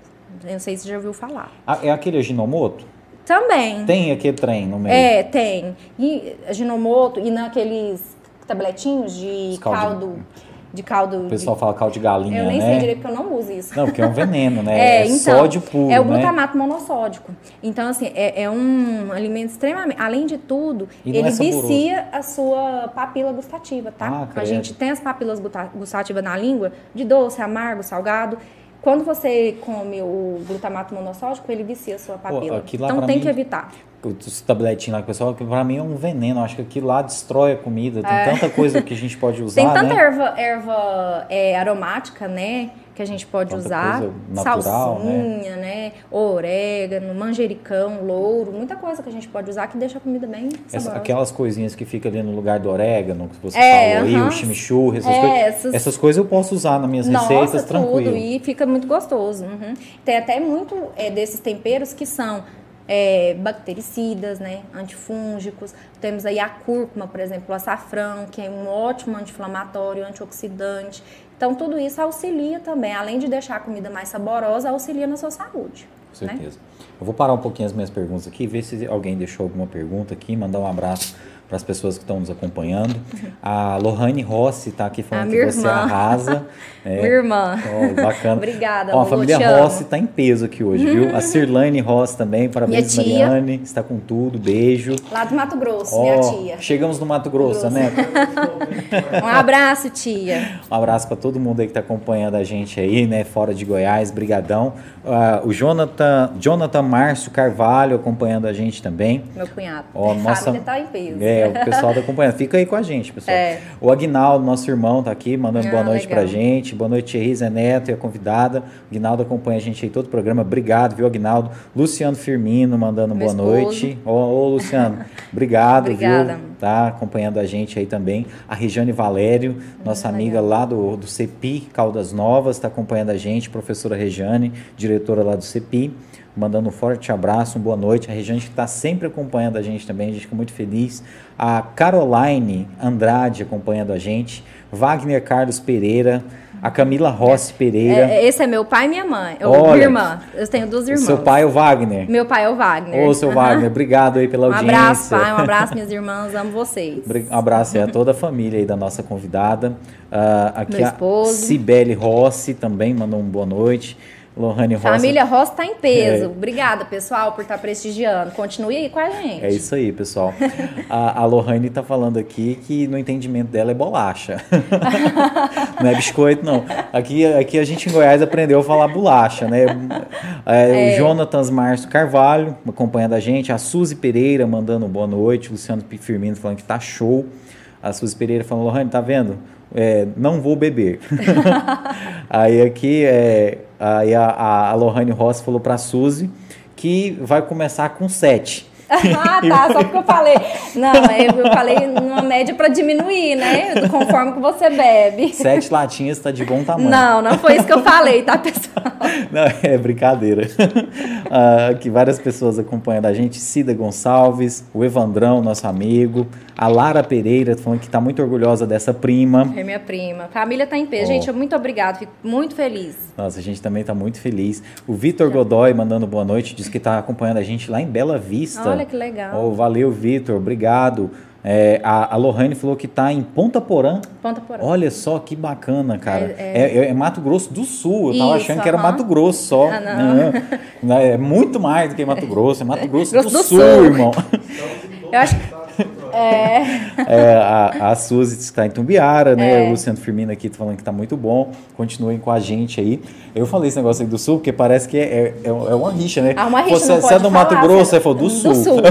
Por favor. É, minha, minha, irmã que mora lá, ela é estudante de medicina. É, ó, ó, que legal, viu? Tá formando agora, final do ano. Ó, em breve vai estar tá aqui no Tudo em um podcast Chamar com a gente. Pra vir aqui falar um pouquinho ah. sobre a jornada. De, Nossa, e é, e é realmente. Do estudante né? de medicina. É uma coisa assim. Do interno, que, agora ela é interna, né? Que fica o tempo todo lá, né? uhum. né? Não, isso, assim, até do ponto de vista da saúde mental, a gente queria saber, porque é um curso que exige, exige muito, muito, da saúde mental, né? Uhum. Então a gente que. Convidar ela para vir aqui Ela vindo aqui te visitar, viu? Avisa a gente. Aviso. Vai ser um prazer mesmo conversar com alguém assim que acabou de sair da faculdade, contar ela... pra gente essas experiências. A, Su, a Cirlane tá falando que, que lá começou, na cidade que ela tá, começou uma chuva forte, viu? Oh. Que tá uma chuva daquelas. Aqui hoje ameaçou, viu? Mas tá só o calor mesmo. É, é verdade. Achei chuva... que ia cair um temporal. Pelo... Eu tava torcendo pra cair uma chuvinha aquela hora, assim, umas 6 horas da tarde, que uma hora dessa ia estar tá mais fresquinho, é. né? Quem sabe não, não seja hoje à noite, né? Uhum. Hoje à noite, enquanto todo mundo estiver descansando, cai aquela chuva abençoada. Né? E a, a Lohane disse que, inclusive, ela deveria estar estudando, mas está aqui no podcast. Não, mas só hoje pode, viu, Lohane? Isso é, igual aquele dia que a gente come uma pizza, só hoje. Só viu? hoje. Bom, mas vamos voltar aqui. É, a gente acompanha muita, muitas pessoas falando a respeito de, dessa questão da, da suplementação. Hum. É, essa suplementação, é, quando ela é feita, por exemplo, sem o acompanhamento de um profissional, do ponto de vista nutritivo, ela pode ser perigosa? Eu posso estar ingerindo ali alguma coisa que está sobrando? Pode, né? Porque assim, é, a gente tem que avaliar o paciente como um todo. Tem gente que vai precisar sim da suplementação e tem gente que não vai precisar. Né? Então, assim, tem que ver todo o seu funcionamento, a sua rotina, porque o suplemento ele está aí também para auxiliar é, nos seus objetivos, né? Então, é sempre muito importante que você tenha um aconselhamento profissional nesse uso, né? Porque, assim, pode sobrecarregar rins, né? Como eu falei, uhum. da saúde renal, a questão do excesso de proteínas, né? Então, assim, tem que ter um cuidado especial né, né, nessa questão, né? Porque, assim, a, a nutricionista, nutrição, a gente trabalha com alimento. Nossa primeira ferramenta de trabalho é a alimentação. Aí a suplementação, ela vem como um complemento. Quando a gente precisa usar a, a, a, suplementação. Mas é somente no indivíduo que realmente tem a necessidade, necessidade né? Uhum. Sem aquela necessidade, igual você falou, pode estar uhum. até fazendo mal. O objetivo, né? Às vezes o que, que a pessoa quer alcançar. E primeiro, às vezes, tem que trabalhar, por exemplo, como a gente estava falando. Às vezes a pessoa quer ganhar massa. Mas ela chega lá no consultório, a gente vai ver o percentual de gordura dela está muito alto. É, então a primeira coisa que tem que fazer é reduzir o percentual de gordura para depois ir trabalhar outros objetivos, né? É, falando de suplementação, no início você falou a respeito dos probióticos, pode uhum. ser auxiliado aí na terapia né, de pacientes em depressão e tal. Esses probióticos eles vão ser eh, passados para a pessoa de que forma? É suplemento também? Geral, geralmente é cápsula ou pó, hum. tá? Aí tem, a gente tem no mercado já pronto, no, no supermercado, ou manda manipular. Eu gosto muito de mandar manipular porque aí você consegue colocar individualizado para cada paciente o que, que ele precisa. Porque o probiótico, ele não, não só nas desordens é, mentais, como eu estava uhum. comentando, vários outros usos a gente utiliza, né? Várias outras estratégias. Pessoas que querem, às vezes, melhorar um pouco a imunidade, né? Que está com um sistema imunológico um pouco baixo. Ah, interessante. é, pessoas que estão tá com constipação crônica, a gente utiliza. Ou às vezes a pessoa fez uso de antibiótico muito tempo, dá um desequilíbrio na flora, a gente também tem que repor. Então, assim, ele é usado para vários, para vários é, destinos, né? A gente, eu falei da, da questão mental, porque, assim, é relativamente novo, muita gente não conhece e é um, um, um ramo bem promissor que a gente fala, sabe? Você falou de imunidade, eu fiquei curioso porque eu tenho uma doença autoimune, né? Hum. E ela abaixa a minha imunidade. Hum. E assim, é interessante então que eu tenha uma dieta pensando nisso, pensando Sim. na imunidade. Uhum. Para poder fortalecer seu sistema imunológico, né? Geralmente assim, nas doenças autoimunes, a gente trabalha uma estratégia com uma dieta mais rica em antioxidantes, né? E em dietas anti-inflamatórias. Quais são os alimentos é, antioxidantes? Nossa, a gente tem assim uma gama muito grande que a gente fala são os flavonoides, carotenoides, licopeno, então tá no tomate, na cúrcuma, no ômega 3, tudo isso são alimentos assim que auxilia bastante nessa questão dos vitamina C. Vitamina C é um potente antioxidante. Vitamina C tá aqui nas frutas cítricas, né? Laranja, cerola, limão. Então, assim, é, é ótimo. Vitamina E também, que são que tá nos alimentos mais gordurosos, de fonte de origem é, animal. Então, assim, são vários alimentos que auxiliam nessa questão de antioxidante, né? Porque antioxidante, ela vai é, auxiliar no estresse oxidativo. Já ouviu falar de estresse oxidativo? Não. É porque, assim, quando a gente, nosso corpo, quando é, para produção de energia, né, na, na, na questão do lado da fisiologia, para produzir ATP, ele produz radicais livres, que é a molécula reativa de oxigênio. E o que neutraliza esses radicais livres são os antioxidantes são algumas enzimas que utilizam esses anti antioxidantes para serem produzidas. Então, quando você tem uma alimentação pobre nesse tipo de alimento, você tem um estresse oxidativo no corpo, que é o aumento dos radicais livres, porque aí fica desbalanceado, você não consegue neutralizar esses radicais livres. E os radicais livres, eles causam muitas doenças, o envelhecimento. A nossa, a nossa causa do envelhecimento é, são radicais livres. Então, quando você tem uma alimentação mais equilibrado em antioxidantes, que são essas vitaminas, frutas, geralmente é fruta, vegetal, um azeite de oliva, né, as é. castanhas. Então isso te auxilia também no processo de envelhecer até melhor também, tanto na qualidade Muito de vida bom. quanto até assim na estética mesmo. Na estética mesmo. Uhum. É, a questão do, da vitamina C, tem pessoas que têm o hábito, eles até falam, ah, isso aqui é para não gripar, de todo dia tomar uma cápsula daquela é melhor eu consumir da fruta, Pela né? fruta, aham. Uhum. Até porque, assim, a vitamina C, o nosso organismo, ele não absorve, tá? Hum. A gente não tem uma reserva de vitamina C. A gente tem que consumir todos os dias alimentos ricos em vitamina ah, C. Olha só. E aí quando você, e mas a vitamina C, ela é muito fácil da gente alcançar pela alimentação. A gente precisa de uma média de 70 miligramas por dia, 75 miligramas por dia de vitamina C. Quantas laranjas aí? Ah, em duas, três no máximo, assim. O, tomate que você já contém, o limão que você espreme na salada ali já tem, a laranja, né? A, a, até outras frutas que não é considerada, por exemplo, melancia também tem. Então, ela está presente em vários tipos de fruta que, que facilmente pela alimentação você consegue alcançar. Aí quando você toma um suplemento de vitamina C, por exemplo, específico, se o seu corpo não utiliza, ele joga fora, através da urina. Hum. Então, até eu tinha um, um doutor que trabalhava comigo, que ele falava assim, ah, quem toma vitamina C sem necessidade está fazendo xixi caro. É. Porque tá jogando o dinheiro da vitamina C pelo xixi, Legal. entendeu? É só se você realmente, assim, tem uma deficiência, assim, que não consegue atingir pela alimentação, que eu acho muito difícil, se você tiver uma alimentação equilibrada, lógico, né? Agora, se você não come nenhum tipo de fruta, aí realmente...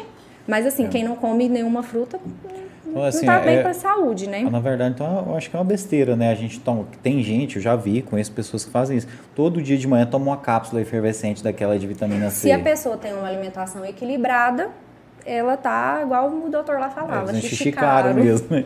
oh, eu, eu adoro laranja, por exemplo. Uhum. Só que a hora que eu vou chupar, eu chupo umas oito de uma vez. É, qual que é o limite, assim? Todo dia, quantas laranjas que eu posso chupar? Não tem um limite estabelecido, né? Mas esse oito é em que contexto? É, é é junto com uma refeição? Como não, que é? Exemplo, é só o bagaço? Você não. só chupa, deixa o bagaço? Por exemplo, é? hoje eu almocei por volta de meio-dia. A hora que deu umas 4 horas da tarde, eu chupei umas 6 laranjas. Nossa. Mas assim, agora você consome junto com o bagaço? Não, eu descasco ela aqui e, aí eu, eu gosto chupa. de chupar ela apertando assim. Né? O bagaço você descarta? É, aí eu, eu não como aquele bagaço. Mas assim, eu acho que. Então você muito... tá fazendo a mesma coisa que eu falei do é. suco lá, uhum. você tá só espremendo a frutose, você tá usando só o açúcar da fruta. O ideal é que eu coma ela. Que coma o bagaço. Porque que eu corte bagaço, ela e coma. É, porque o bagaço, ele tá rico em fibra. O que, que acontece? A frutose é, é, um tipo de açúcar e um açúcar simples que a gente fala. Está presente nas frutas. Mas eu costumo falar assim que Deus é tão perfeito, né? Deus, quem acredita no universo, na natureza, é tão perfeito porque colocou o açúcar ali, mas colocou a fibra junto. Que ajuda o quê? A não dar aqueles picos de glicemia no seu, no, no seu sangue. Entendi. Então, quando você chupa só o caldo, você está retirando só a frutose e deixando a fibra toda de lado. Aí, querendo ou não, você dá pico, sim, de, de você glicemia. Recomenda, então, que ao invés de, de, descascar ela e chupar, é melhor eu cortar ela é, e... comer junto com bagaço. E consumir comer junto a, com bagaço. a fatiazinha. Uhum. Entendi. É o ideal. Aí, você pode ter certeza que você não vai conseguir comer... Seis laranjas. Seis laranjas, oito laranjas. Porque o bagaço, ele vai te dar saciedade. Ele é fibra. Ele não vai deixar eu chupar seis laranjas, né? Não, mas é, é desse jeito, geladinho. Nossa Senhora. É, é assim, eu fico até pensando, né? É, por, por, até quis perguntar por conta disso. Ó, uhum. nosso amigo Sherlando Bento está acompanhando aí. Ô, Sherlando, obrigadão aí, meu amigo. Quero que você venha fazer uma visita aqui na nossa sala aqui, viu, meu irmão? Um abraço para você e quero que você venha participar do podcast. O Sherlando é lá da, da comunidade lá por Círculo de Fé é um grande sonoplasta aí da nossa cidade, cara que tem uma empresa de som muito bacana aí e que vai falar muito aqui com a gente, filhão dele, grande músico aí também, grande cantor da nossa cidade, o Eric Enzo. Então, Sherlandão, estamos esperando você aqui, meu brother? Sei que você está correndo pra caramba aí esse final de ano, mas vamos organizar. A Andressa Rodrigues Roça tá falando show de bola, amo esse assunto, parabéns.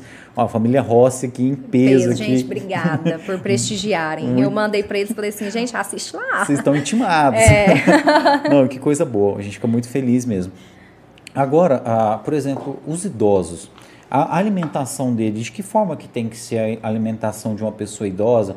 E a partir de qual idade é necessário haver uma mudança? E se é necessário mesmo existir uma mudança? Por exemplo, numa casa onde moram pessoas adolescentes, mas também mora um idoso. Tem possibilidade deles comerem a mesma comida numa boa? A comida dele tem que ser diferente? Como que é? Não, assim, o idoso ele já tem algumas particularidades pelo próprio processo de envelhecimento, né? Então ele já tem um sistema gastrointestinal ali mais desgastado, que tem mais dificuldade em processar os alimentos. Então, assim, dependendo do, da, da porque assim, como que eu te falei, né, Thierry? É muito individual. Às vezes você vai pegar um idoso que, que tem saúde aí melhor do que muito novinho. Com certeza. E, e às vezes você já pega uma pessoa mais debilitada. Então, por exemplo, alimentos, às vezes tem que dar consistência, né? Colocar alimentos mais cremosos, mais pastosos. Tem que insistir muito pro idoso tomar água, porque às vezes esse mecanismo da sede deles fica meio é, deturpado e eles não sentem tanta sede, mas desidrata muito fácil. Eles, né, tem um processo de desidratação muito rápido. Idoso e criança tem, uhum. desidrata muito rápido. Então tem que sempre, ó, tá lembrando de beber tá muito líquido, é, ingerir, ingerir água, né? E sempre uma, uma, alimentação muito rica em nutrientes, porque o sistema digestório deles, muitas das vezes, não consegue absorver tão bem mais os nutrientes, porque já é um sistema desgastado pelo próprio processo de envelhecimento mesmo. Então, assim, às vezes é necessário entrar com alguma suplementação, né? A gente tem um processo chamado de sarcopenia, que é um processo normal do corpo de perder né, a massa muscular na, na, no processo de envelhecimento. Então, às vezes, é interessante é, que tenha um aporte proteico muito é, bem cuidado para esse idoso, né? Porque às vezes idoso a gente tem que olhar as patologias, se tem alguma patologia associada. Então assim, é tudo também é uma questão individualizada, é Vai individual. depender, né, do- Aham. Porque cada um tem a sua necessidade, né? Cada, cada paciente tem a sua necessidade, tem patologias que vêm agregado com envelhecimento. Então, assim, tem sempre que estar olhando é, para o indivíduo e não no geral. No geral, o que eu falo é, é uma alimentação rica, né? Bem nutritiva, equilibrada e lembrar de beber bastante água. Eu já ouvi falar sobre é, descalcificação, alimentos Hum. que descalcificam. O que, que é isso? É porque assim, a gente tem alimentos muito ricos em fósforo, por exemplo. Eu vou te falar um refrigerante à base de cola, né? E o fósforo, ele desbalanceia o cálcio no nosso organismo. Ele acaba tirando o cálcio do osso para poder fazer um, um equilíbrio no, no- no processo de eliminação desse fósforo mesmo.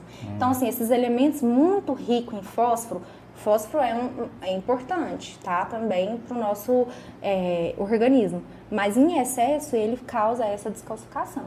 Então, os refrigerantes, principalmente à base de cola, é, é- é- é perigoso Em outras palavras, essa descalcificação é eu estou enfraquecendo meus ossos. Sim, com certeza, né? Aí você pode vir a ter uma osteopenia, osteomalácia, osteoporose, que são todas doenças relacionadas à, à falta de cálcio e vitamina D no osso, né? E quais são as fontes que eu, que eu vou obter cálcio e vitamina D? O cálcio, assim, é, a gente consegue na, no leites e derivados e também vegetais folhosos, né? Isso, verdes escuro, tá? E a vitamina D... Tipo a couve? É, A couve. Uhum. couve, vegetais, é, rúcula, escuro, tá? A gente consegue é, cálcio também. E os leites e derivados, né? Laticínios. E a vitamina D, é bom que você tocou nesse assunto, ela é muito difícil pra gente conseguir via alimentar. A gente sintetiza ela pelo sol, né? Mas também a gente anda tendo muita deficiência de vitamina D nos últimos anos. Porque assim, a gente não costuma tomar muito sol, né? Geralmente quando toma, é, usa protetor solar, porque é necessário, porque é um fator cancerígeno, né?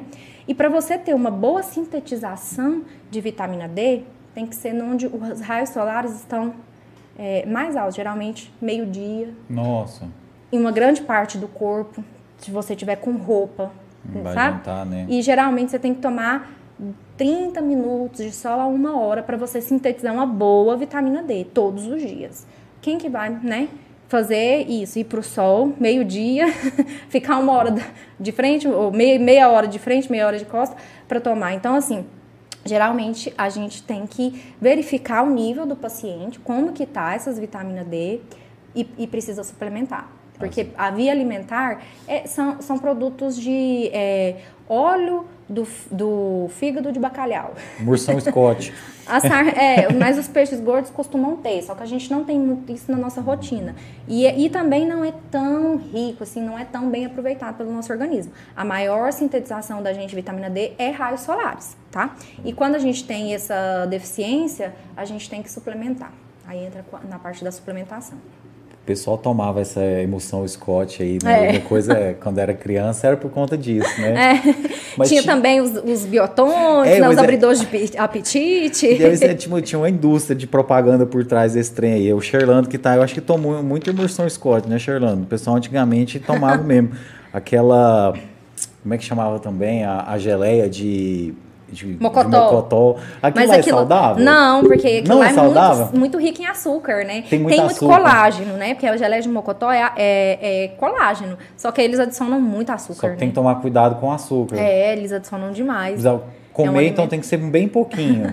Eu É. lembro que meu avô adorava, por exemplo. Ger- Os mais velhos gostam bastante, né? Então, assim, Mas já- geralmente quando você vê os mais velhos comendo, você já viu, eles vão lá e pegam um pedacinho. É, como se fosse um remédio mesmo. É, um Cada pedacinho. dia comia uma lasquinha, né? Ó, agradecer o João Pedro que está acompanhando a gente aí também. João Pedro é nosso patrocinador da João Pedro Imóveis. Ah, legal. Um abraço, estava aqui mandando parabéns pelo tema. Obrigado, viu, João Pedro, por Obrigada. estar sempre acompanhando aí, apoiando também o nosso programa, né? Sem os nossos patrocinadores, a gente não estaria aqui agora fazendo esse trabalho. Então, muito obrigado aí, João Pedro, né? Todos os nossos parceiros.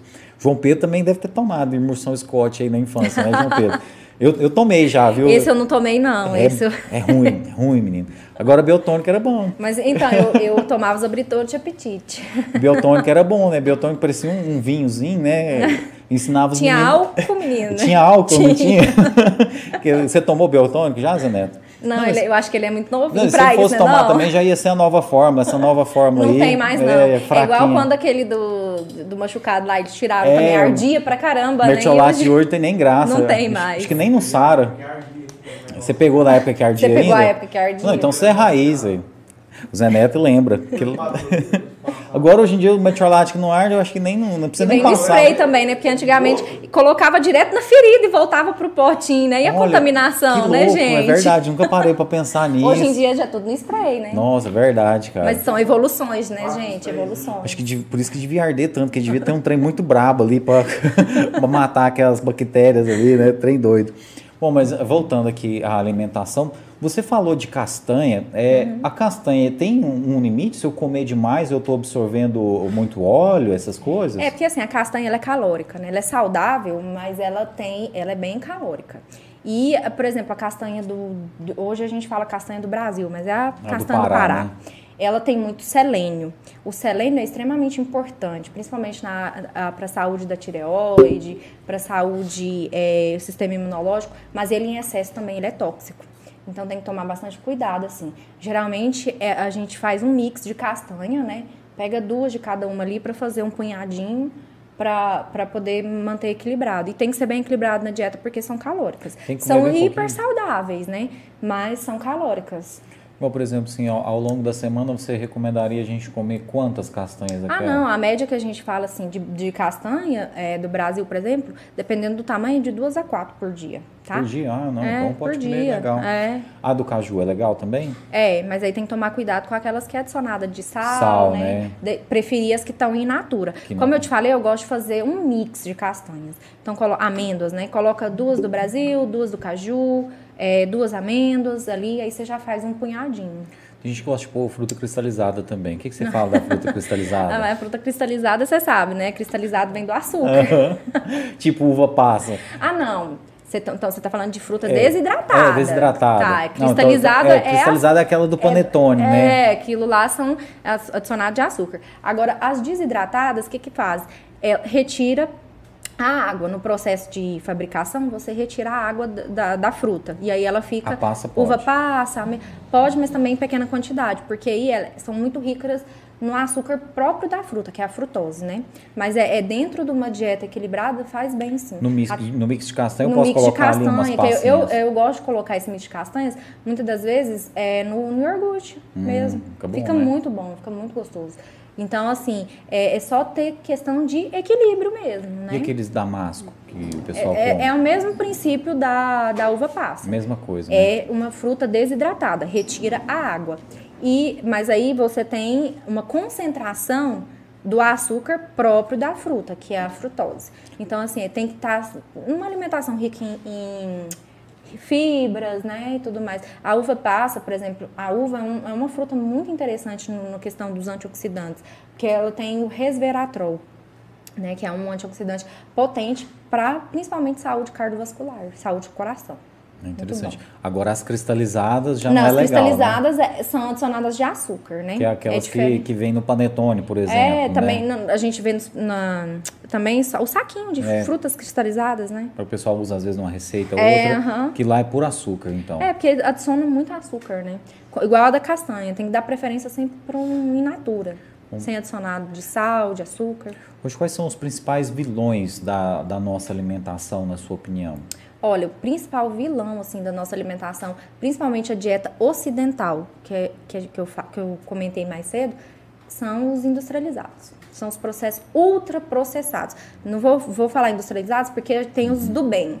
Eu vou falar aqueles ultraprocessados. O que, que é ultraprocessado? Aquilo que a gente é, vê, por exemplo, o salgadinho.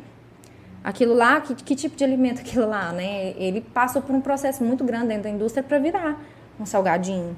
Tem muitos aditivos, conservantes, muito adicionado de sódio, outros muito de açúcares. Então, esses ultraprocessados é, é, são os grandes vilões, né? Salsicha, que é um ultraprocessado. Salsicha né? faz muito mal. Muito mal. A gente tem estudos aí que mostram que a salsicha é muito potencialmente cancerígena, né? Pode causar câncer por conta do quê? Desses aditivos químicos que é colocado na indústria, que eu falei lá no início, né? Os emulsificantes, conservantes, os aromatizantes. Então, assim, e eu acho que a indústria ela anda caminhando para para trocar isso, porque assim, a, a, o mundo da internet nos traz muita informação, né, Thierry? Uhum. A gente vê aí, assim, a gente tem um mundo na palma da mão, a gente consegue informação o tempo todo. Então, acho que a indústria vai ter que adaptar, porque assim, quando a pessoa, o pessoal começar a conscientizar o quanto aquilo faz mal para a saúde, vai cair uh, o consumo.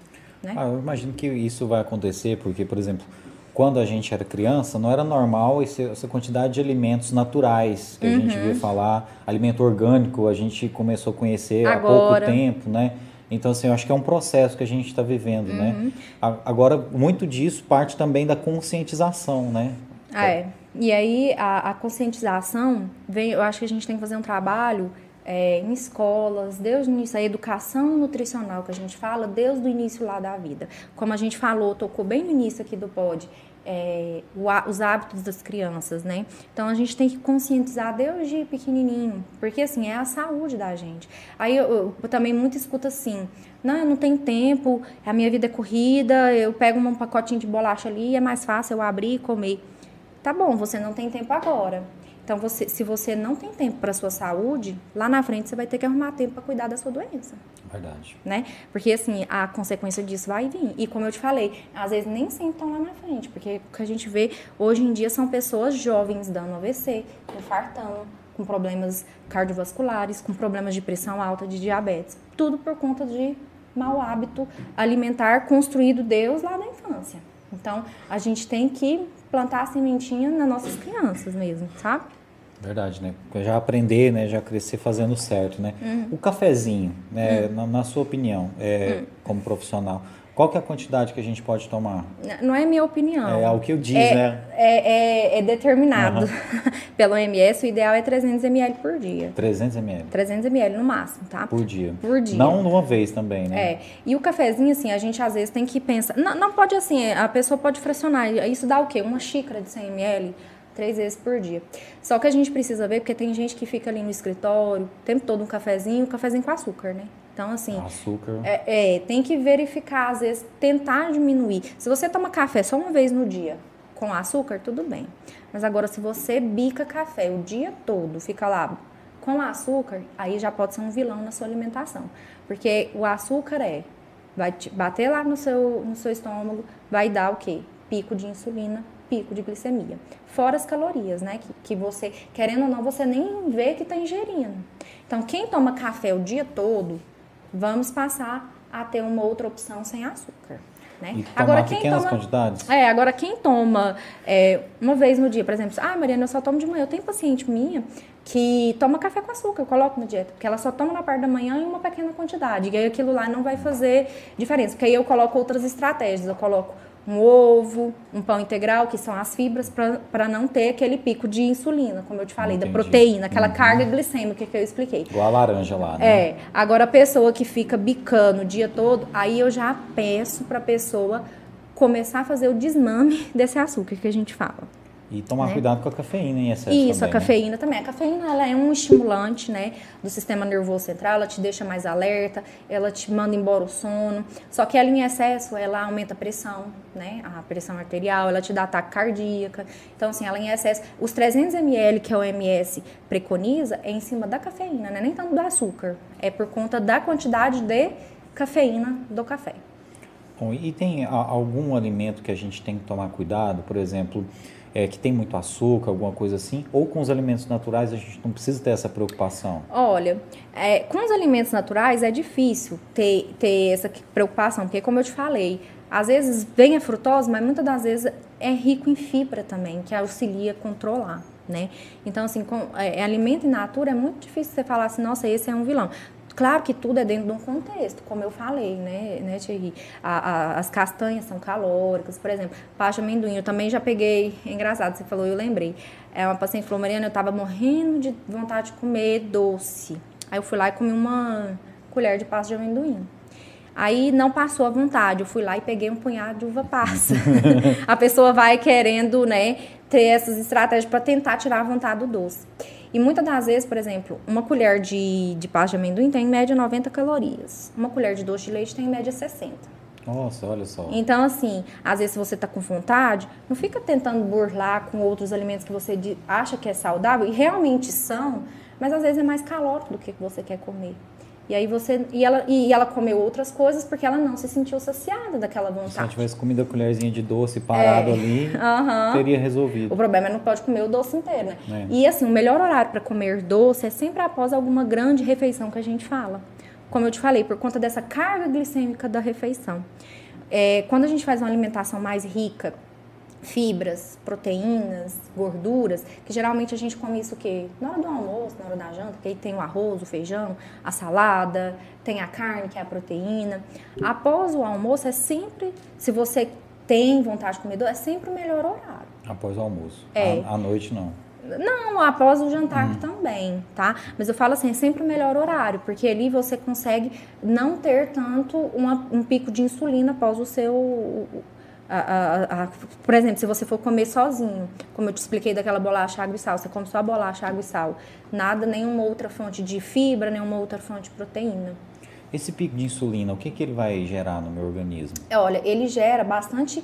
É, às vezes você sente é, fome muito rápido, né? Porque que acontece? Quando você libera uma glicose rápida no seu sangue, a insulina ela é feita para usar. É, para usar a glicose nas células, né? uhum. né? Então, quando você dá um pico de glicose muito grande, você produz insulina. Aí, o que, que a insulina faz? Ela consome toda aquela glicose. Muitas das vezes, nem sempre é, é para energia. Às vezes, também ela vai para gordura, reserva. Entendi. Ela é reservada em gordura, certo? Aí, o que, que acontece? A sua glicose no sangue cai, aí você sente fome rápido, né? Então, quando você come só uma alimentação rica em carboidrato, você sente, você pode ver que rapidão você está com fome de novo, né? Por conta desse processo. Além do que, esses picos de insulina, com o tempo, vai te criando uma resistência periférica à insulina. Então, quando você começa a criar essa resistência periférica à insulina, isso começa a ter um risco para você vir a desenvolver uma diabetes. Ah. Né? Então é, é, é, o caminho ali para é, diabetes, é isso aí, começa isso aí, desse jeito, nos forma, picos, de insulina. picos de insulina. Se isso se tornar constante, pode chegar a hora de uma ah, diabetes. Com certeza. Uhum. O, o caso também da, da diabetes requer toda uma alimentação diferente, né, Sim, doutora? Quando a é. pessoa tem esse quadro.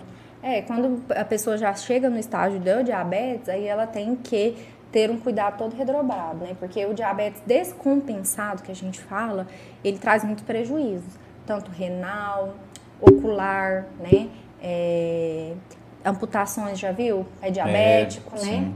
Que não, as feridas é. não cicatrizam, então às vezes acontece amputação e até um, uma condição que a gente chama de neuropatia diabética. A pessoa começa a ter demência mesmo Caramba. por conta da diabetes. Mas isso é aqui, uma diabetes muito avançada e descompensada. O diabetes ele tem controle, ele não tem cura, ele tem controle. E o controle vem através da alimentação e exercícios físicos. A gente tem uma fase de, de pessoas que chega pré-diabéticos, não sei se já ouviu falar. Os pré-diabéticos, esses a gente consegue reverter com alimentação com e exercício alimentação físico. Exercício, né? Agora, quando a pessoa já é diagnosticado diabético, aí. aí, tem que aí tem que tem controle, né? A pessoa pode viver bem, qualidade de vida, mas fazer o controle muito bem assertivo com médico, nutricionista, exercício físico. Por isso é importante o acompanhamento com os profissionais, né, o médico, o nutricionista, uhum. para que a hora que chegou nessa pré aí, você já parou totalmente. Nem para né? chegar, não chegar nem no pré, né? Nem no pré, né? Porque essa que eu estava te falando, essa resistência periférica à insulina é, é já é, é a questão do pré-diabético, né? Que aí, por exemplo, com alimentação e exercício, uma vida saudável, uma mudança de com hábito. Com certeza você já é não, é possível, você, né? É. Bom, agradecer aqui também a Michela Alves Rossi, tá falando que o conteúdo é excelente, que a Mari arrasa, toda a família Rossi acompanhando a gente. É, aqui a, a Lucilva Eulália de Ah, Souza, legal. tá aqui, foco, persistência. E a nutricionista Mariene não dá erro nunca, né? E tá aqui mandando os parabéns aqui. Obrigada, Lu. A gente fica muito feliz. Obrigada, Bom, Michela, também. A gente já tá família. Acompanha, agradecer toda a família Rossi, né? A gente já tá chegando um pouquinho já no final, quase duas horas de papo já. Nossa, passa tão rápido. Pois é, você viu? a gente tava nervoso no início, né? É, a gente fica nervoso, né? Mas, Mas, o é, bate-papo muito legal. Qual dica que você daria para a pessoa começar né, a ter uma vida saudável, a pessoa que acredita estar saudável, manter, né, isso você falou que passa totalmente pela alimentação.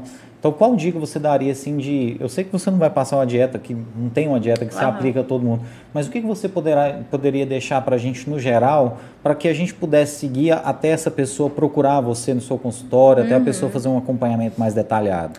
É, é como eu te falei, né? Aquela velha máxima. Vamos resgatar a comida de verdade. Vamos é, desembalar menos, descascar mais. Ou seja, vamos dar preferência ao alimento in natura, as frutas, as vegetais. Inclua na sua rotina três porções de fruta, inclua duas porções de salada, né? Com ba- bastante variedade no dia. Não tenha medo do arroz, que tenho, o pessoal tem medo do arroz, do feijão. Arroz feijão não engorda, não, gente. É a quantidade, é a questão da quantidade. E evitar beliscar durante as refeições. Vamos organizar a dieta, igual como eu falei. É muito importante ter na sua casa opção saudável. Não tenha opção é, maléfica, porque senão você vai estar sempre pensando, não, lá na minha dispensa tem aquele leite condensado, vou comer. Então mantenha fruta, mantenha verdura, comida de verdade dentro da sua geladeira, que eu te garanto que você já vai estar fazendo uma grande mudança, né? Evitar esses, esses temperos industrializados, como a gente comentou. Vamos resgatar de usar as ervas aromáticas, o alho, a cebola, o, o chume-chume lá, sabe? Aquelas, o orégano, o, o louro, isso deixa a comida tão gostosa e são alimentos altamente antioxidantes que já vai te ajudar bastante. Reduzir na quantidade de fritura, né? É, dar preferência para alimentos mais grelhados, assados, né? E de vez em quando querer comer o que você gosta, porque isso também faz parte da saúde, né? A saúde não é só a ausência de doenças. Pelo OMS, a saúde é um bem-estar completo, tanto físico, emocional, né? Então, assim, também, aí quando você quiser sair um pouco da rotina, você vai ter a consciência tranquila, porque você consegue manter uma alimentação mais saudável no seu dia a dia, né? Ótimo. Ah, tenho al- algumas últimas dúvidas aqui. A primeira é com relação à questão é, que hoje está em foco, né? Banha, óleo de soja ou azeite de oliva. E ao mesmo tempo já te pergunto, me disseram já, é uma briga, parece na internet isso. Uns falam que o azeite de oliva não pode ser aquecido, outros falam que pode, outros falam que só pode ser o extra virgem. Aí eu já vi que tem um outro também que eles vendem que é mais barato que o extra virgem, que eles falam que a gente pode cozinhar. O que, que você pode falar pra gente sobre essa briga toda? É assim, é, é porque o os óleos, as gorduras, ele tem um negócio chamado ponto de fumaça. Quando ele chega no ponto de fumaça, é, ele se ele oxida, então ele não pode ser usado. O azeite ele tem um ponto de fumaça um pouco mais baixo do que os outros óleos.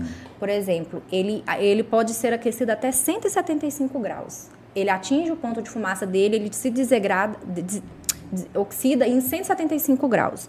Já o óleo de soja, por exemplo, vai até 240. Então, assim, o óleo de soja, ele, ele consegue mais tempo de, de aquecimento. Então, se você não for fazer uma fritura, algo que demora muito tempo ao fogo, você pode sim usar o azeite na, na comida, Em tá? qual exemplo também você me recomendaria usar o azeite, por exemplo? No quê? Assim, eu vou fazer alguma coisa em casa, o que, que eu poderia usar o azeite? Ah, Para grelhar um peixe. Um peixe. Para grelhar um, um frango, porque é rápido ali na panela, por exemplo, fininho, né? Ah. Um bife fino, porque não Demora... demora. de peito de frango É, bem fininho. Eu gosto muito de usar o azeite também né, para temperar salada, Ah, né? adoro. Após na salada você pode colocar aí. Você nem usa calor, mas você pode sim usar ele para essas outras. Agora, a questão de cozinhar com banha ou com óleo de soja, aí vai depender do gosto mesmo da pessoa. Não tem assim, falar assim, é o melhor. Não tem.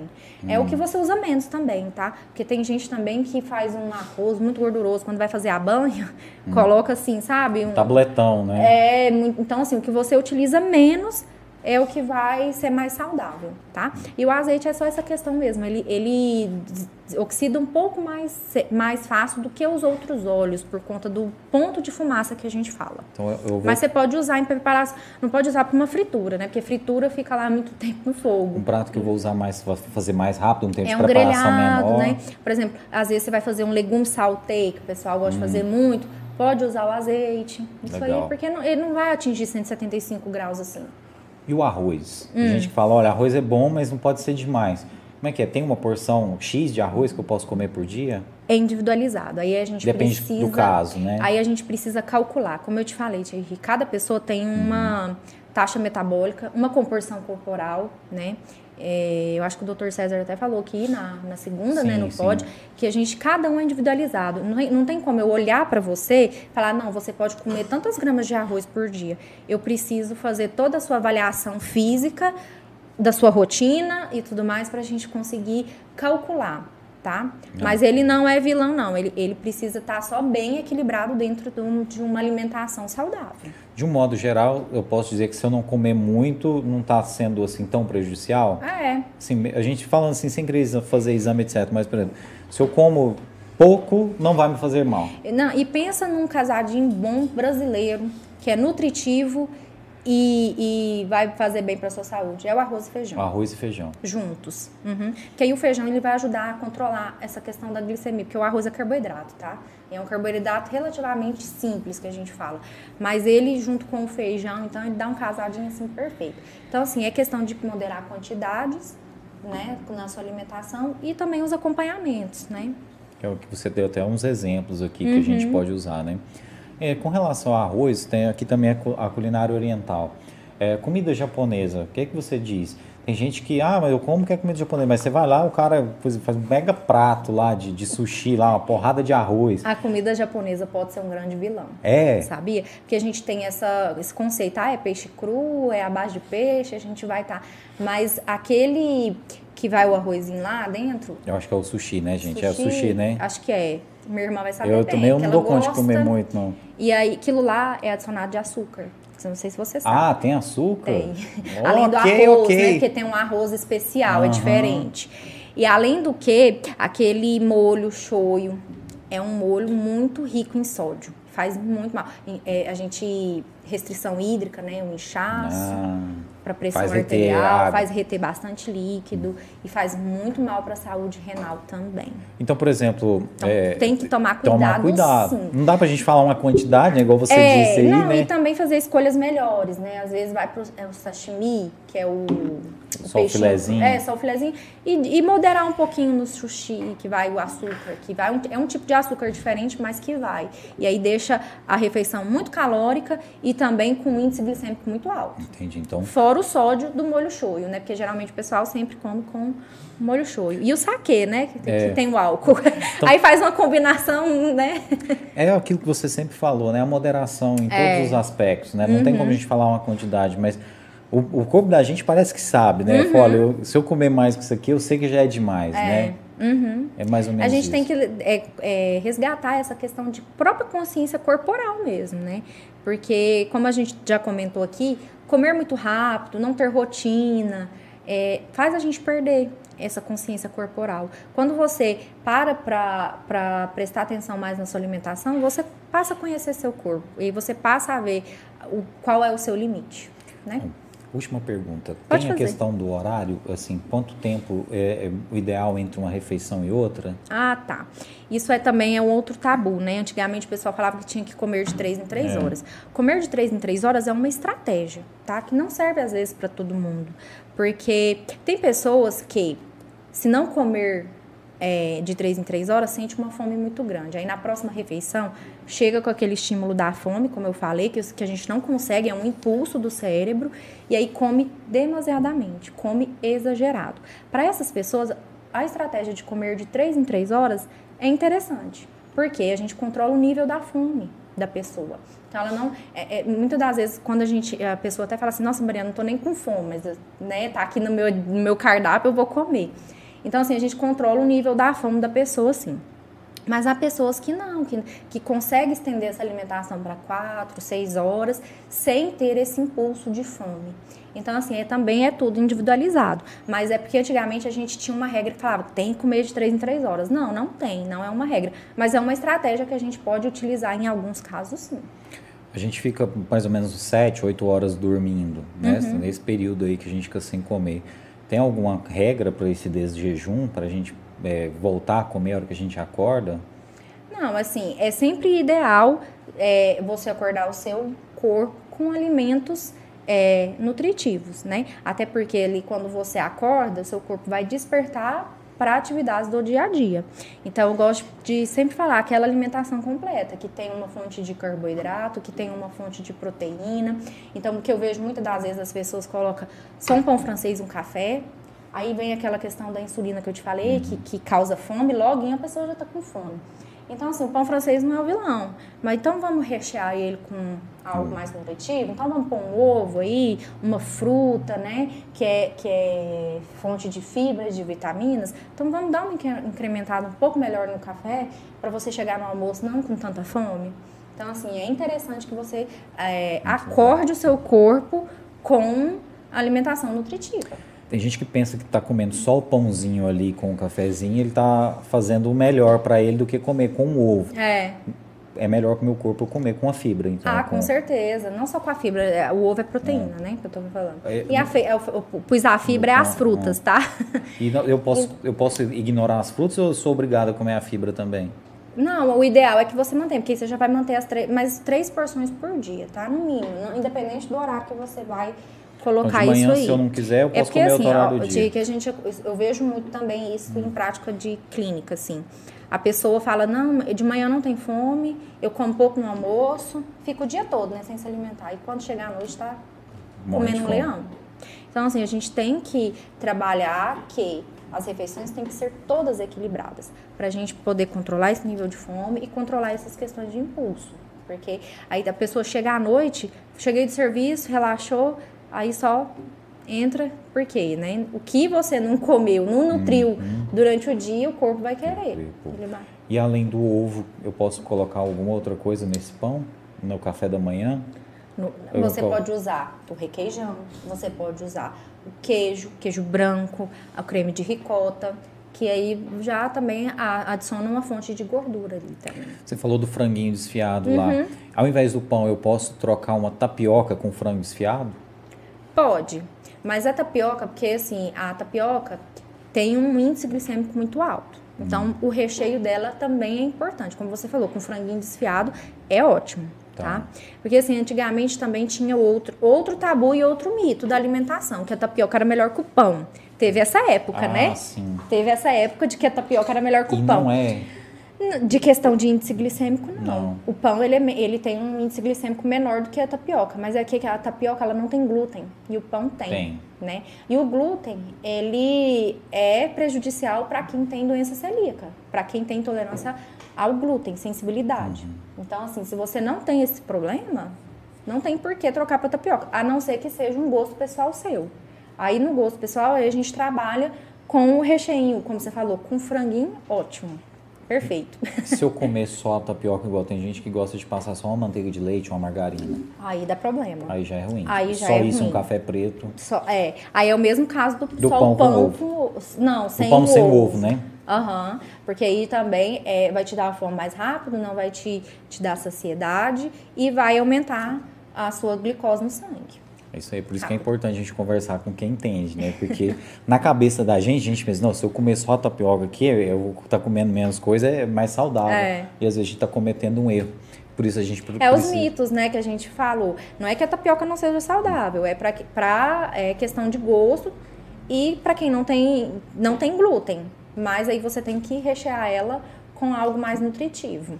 Bom, outro mito que existe é que as pessoas acham que procurar um médico, procurar um nutricionista é algo caro. Mas na verdade o custo e benefício disso aí, né, vai trazer um resultado muito bacana para a gente. Não é caro, né? Não. Com certeza, porque isso é, é qualidade de vida, é saúde. Né? É, é, o que eu te falei, se você não tem tempo para cuidar da sua saúde agora, você vai precisar arrumar um tempo e grana para cuidar do seu financeiro ou da sua doença lá na frente, o financeiro também. Então, assim, é qualidade de vida. A gente, profissional da saúde, não, não falo só nutricionista, os médicos, né, os personal, o profissional de educação física, tá aí para melhorar a nossa qualidade de vida. Mas com essas dicas também já dá para pessoa seguir em casa sem precisar do profissional também. O profissional está ali para te dar um auxílio mais direcionado, né? O nutricionista mesmo, ele vai calcular um cardápio para você, para sua rotina, as suas preferências, né? É, eu falo que a dieta ideal é uma dieta que a pessoa consegue seguir. Então, eu olho até a questão de valor econômico, né? Porque também tem esse mito. Uhum. Não, fazer dieta é caro. E não é, né? e não, não. A gente tem que resgatar essa questão de comer comida de verdade. E aí, a gente, eu, eu olho a questão de valor econômico, tudo, né? Eu tenho que tentar encaixar na, na vida do paciente uma coisa que ele vai conseguir seguir. Que vai caber no bolso dele. Caber né? no bolso dele também. E também nas preferências dele, que ele vai conseguir seguir. E dentro da preferência dele, com certeza, vai ter algo saudável ali que você vai encontrar. Ah, né? não. É, as pessoas, a gente consegue, a gente vai adaptar. Conforme o que ele gosta, a gente adapta a, a, a dieta, entendeu?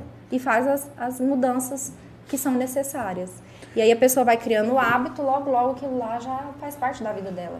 Rotina mesmo. Ótimo. A gente falou aqui de características gerais, né, de alimentação, né, gente? Mas a, a Mariane, ela ressaltou aqui em vários momentos que muitas coisas são individualizadas, então é necessário você procurar um nutricionista para ver o que o seu corpo precisa, né, Mariana? Isso mesmo, uhum. é, como eu falei, na consulta, a consulta com o nutricionista, ela demora uma hora, a média. É uma consulta muito longa, né, se você for ver em relação a outros profissionais. Mas é uma consulta onde a gente precisa conhecer bem o paciente, a gente faz anamnese, faz avaliação física, corporal para ver, e aí a gente monta o planejamento alimentar todinho daquela, daquela pessoa, conforme os objetivos dela, conforme a necessidade. Às vezes a, o paciente vem com alguma patologia que precisa de, de ter uma intervenção nutricional. Então, tudo isso é individualizado. E na consulta a gente consegue organizar tudo isso. Então, por isso que fica até uma consulta bem longa, é um, a média de uma hora por consulta. Gestante é, é importante, é imprescindível Nossa. que ela faça o acompanhamento? Imprescindível não, mas é muito importante, né? Porque ele está formando uma vida. Né? Então, tem algumas suplementações que são específicas da gestante, é, que tem que ser feitas no pré-natal, por exemplo, o ácido fólico, que é extremamente importante para a formação do tubo neural da criança, que é do cérebro, né? E, e acontece lá nas primeiras gestações da mulher. Quando ela tem uma deficiência de ácido fólico nesse início, a criança tem problemas neurológicos, né? Olha, a gente, muito é, sério então. Espinha hein? bífida, já ouviu falar? Não. Daquela, problema na medula, da, da é, sabe? Então, é extremamente grave, né? É, então, assim, tem que ter um acompanhamento com o médico no pré-natal, fazer as suplementações, uma alimentação equilibrada, porque ele está gerando uma, um, uma vida. Você vai ver que ele está construindo um cérebro, um coração, um rim, um fígado, tudo novo, né? Então, a, a gestação é um período em que a, que a gente precisa cuidar bastante da alimentação e da suplementação. Hoje a gente também vê estudos que a suplementar ômega 3 é extremamente importante. Então, é, e, e é aquele negócio né, que eu falei, é, tão engraçado. É, tem os, as novas pesquisas sobre o eixo intestino-cérebro, mas a gente sabe que a suplementação na gestante é importante para que o cérebro seja bem formado. Então, muito, muito interessante. Tudo isso é ligado, né? E, como é importante, né? Você está formando, é como você falou, né? o cérebro da criança, os órgãos, o coração. Ah, é a programação que... metabólica dessa criança vem Deus da barriga também, não só a alimentação fora.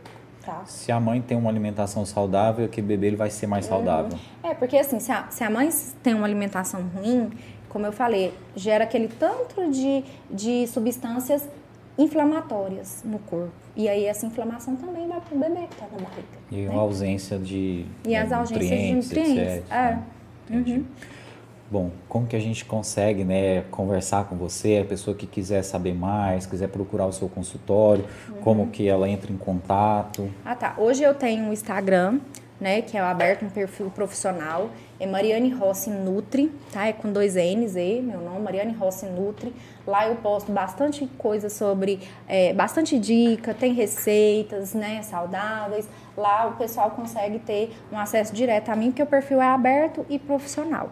É, e também tem pelo, pelo WhatsApp, que pode ser 649 9222 1653, tá? Por esse WhatsApp também. E lá na clínica do Semer, que eu, eu faço os atendimentos lá toda terça e quinta. Também. O antigo Hospital da Mulher, né? Isso, é. o antigo Hospital da Mulher aqui em Caldas Novas. Aqui em Caldas Novas, quem é raiz aí, quem é das antigas, sabe Conhece. onde é o Hospital da Mulher. É, e, e, lá entrando em contato com o hospital, eles, eles passam o horário, passam é, a agenda não, certinho? Eles, eles, eles anotam, passam o é, valor da consulta, horário, faz todo o agendamento. E também pelo, pelo Instagram pode contar contato comigo. Lá tem os telefones da, da clínica, né, do hospital. E também nesse número do WhatsApp que eu falei. 649 92 22 16 53. Isso aí, pessoal. Mariane Rossi Nutri. O Mariane com dois N's, né? Isso.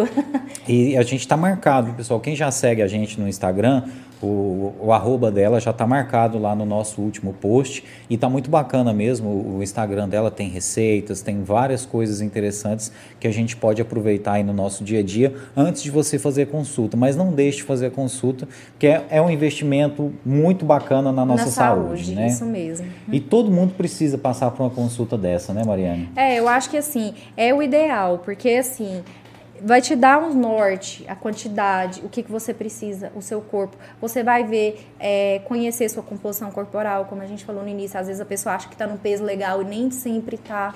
Os exames também bioquímicos. Então é, é interessante que se faça, sim. Quero te agradecer muito, viu, Mariane, você ter aceitado o nosso convite. A gente segurou aqui um tempão, duas horas. Tá? Nossa, passou muito rápido, que né? Que você achou. Eu espero que o nosso público tenha achado mesmo também. Eu gostei muito do nosso papo, muito informativo. É, eu quero agradecer todo mundo que está assistindo a gente ao vivo, toda a família da Mariane que acompanha Obrigada, a gente. Pessoal.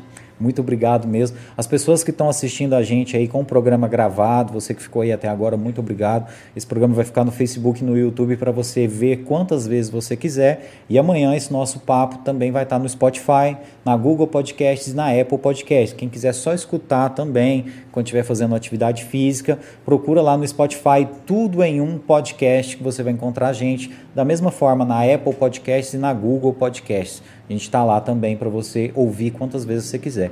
Mariane, muito obrigado e fica à vontade para você agradecer quem você quiser. Tá né? Eu quero já agradecer a sua família, né? Você deixou o maridão em casa e o pessoal para vir aqui falar com a gente. Então agradecer a todos vocês aí e toda a família que foi foda aqui com a gente, fortaleceu o nosso podcast, todo mundo acompanhou. Obrigado. Eu, eu quero agradecer muito pelo convite, Tati Henri. Fiquei Imagina. muito feliz, muito grata pelo, pelo convite. O papo foi muito legal, você soube conduzir, as perguntas foram muito boas boas, muito ah, pertinentes. Que bom. E vou deixar em aberto aí, se quiser vir que a gente fala de um assunto específico, né? Porque claro. aqui a gente falou muito Bem aberto, aberto né? né? Se quiser um assunto específico também a gente pode entrar, tá bom? Agradecer toda a minha família que estava aí dando o apoio, né? Aí. Ao meu esposo, aos meus pais, minhas irmãs, minhas tias, primos, todos aí em, em peso na live. Muito obrigada, tá, pessoal, pelo apoio. Foi show, viu? Toda a família da Mariane estava aí acompanhando a gente e com certeza, Mariane, a gente vai poder fazer sim programas temáticos. A gente é, quase não abordou a questão da gestante, né? Tem, é, tem, tem vários tem, temas. Tem a né? questão do, da gestante, a, a, a questão da própria criança mesmo, ao diabetes, né? Várias doenças, pressão alta, dislipidemia, são várias doenças que precisam de intervenção nutricional, né? Então Pode tem deixar. vários assuntos aí, da, a nutrição é bem vasta. Pode deixar que a gente vai te incomodar ainda. Pode viu? deixar, eu espero, eu espero o convite, tá? Tá, não, tá. Com certeza vai ser um prazer, né? Você falou super bacana aí pra gente, de uma maneira que a gente entendeu muito fácil. Então vai ser um prazer mesmo a gente poder fazer outros temas e a gente fica muito feliz que você já tenha se colocado à disposição. Tá bom, muito obrigada pelo convite. É isso aí, muito Boa obrigado, noite. Mariane, né? Muito sucesso para você. É, lembrando o pessoal aí que ela atende né, lá no SEMER, né, antigo Hospital da Mulher, e nas redes sociais dela, arroba, arroba Mariane, com dois N's, Rossi Nutri. É, e você encontra aí também nas nossas redes sociais. Não deixe de seguir as nossas redes sociais, arroba tudo em um podcast, ou então facebook.com barra tudo em um podcast. Lá você fica sabendo sobre a nossa agenda e vê também né, os recortes e os melhores momentos dessas nossas conversas aqui. E você que não se inscreveu no nosso canal, se inscreva, porque assim você acaba nos ajudando muito aí a levar esse conteúdo para mais pessoas. Muito obrigado. No sábado a gente vai ter uma edição especial. A gente não vai ter edição na próxima segunda. A gente vai fazer nesse sábado às 16 horas um bate-papo com o nosso amigo Léo. O Léo é o Léo pedalando pelo mundo. Recentemente ele fez o desafio Alasca Terra do Fogo e pedalou em milhares de quilômetros aí na América do Norte, vindo para a América do Sul. Então foi muito interessante aí. A gente vai conhecer um pouquinho desse, desse grande desafio que ele participou realmente. A gente vai estar batendo esse papo com ele no sábado, 16 horas. Na segunda não vai ter podcast. E na próxima quinta-feira a gente retorna com um super papo aí com o advogado e empresário Oscar Santos, né? um grande advogado aqui da nossa cidade, uma família tradicional um baita advogado mesmo na área eleitoral e também né, é um dos empresários aí da área educacional da nossa cidade, né, um dos representantes da Unicesumar aqui na nossa cidade. Então a gente vai fazer um bem bolado aqui. Vamos falar de educação, vamos falar de direito e vamos falar também da história do Oscar. Então você é nosso convidado. Até semana que vem e sábado tem edição às 16 horas aí que a gente conhecer um pouquinho mais dessa história do Léo. Obrigadão todo mundo que acompanha a gente. Obrigado, Obrigada. Mariane. Volte Obrigada, sempre. Obrigada, gente. Escrevam aí, o podcast é muito bom. Ótimos conteúdos de qualidade. Obrigado, Parabéns pelo viu? projeto, tá? Obrigado mesmo, viu? E seja sempre bem-vindo, a porta vai estar sempre aberta. Tá bom, muito tá bom? obrigada. Tchau, Boa gente. Noite. Até sábado, 16 horas. Valeu, Zé Neto aí da nossa produção, todo mundo que acompanhou a gente. E no sábado, 16 horas, a gente está de volta com mais um episódio do Tudo em um Podcast.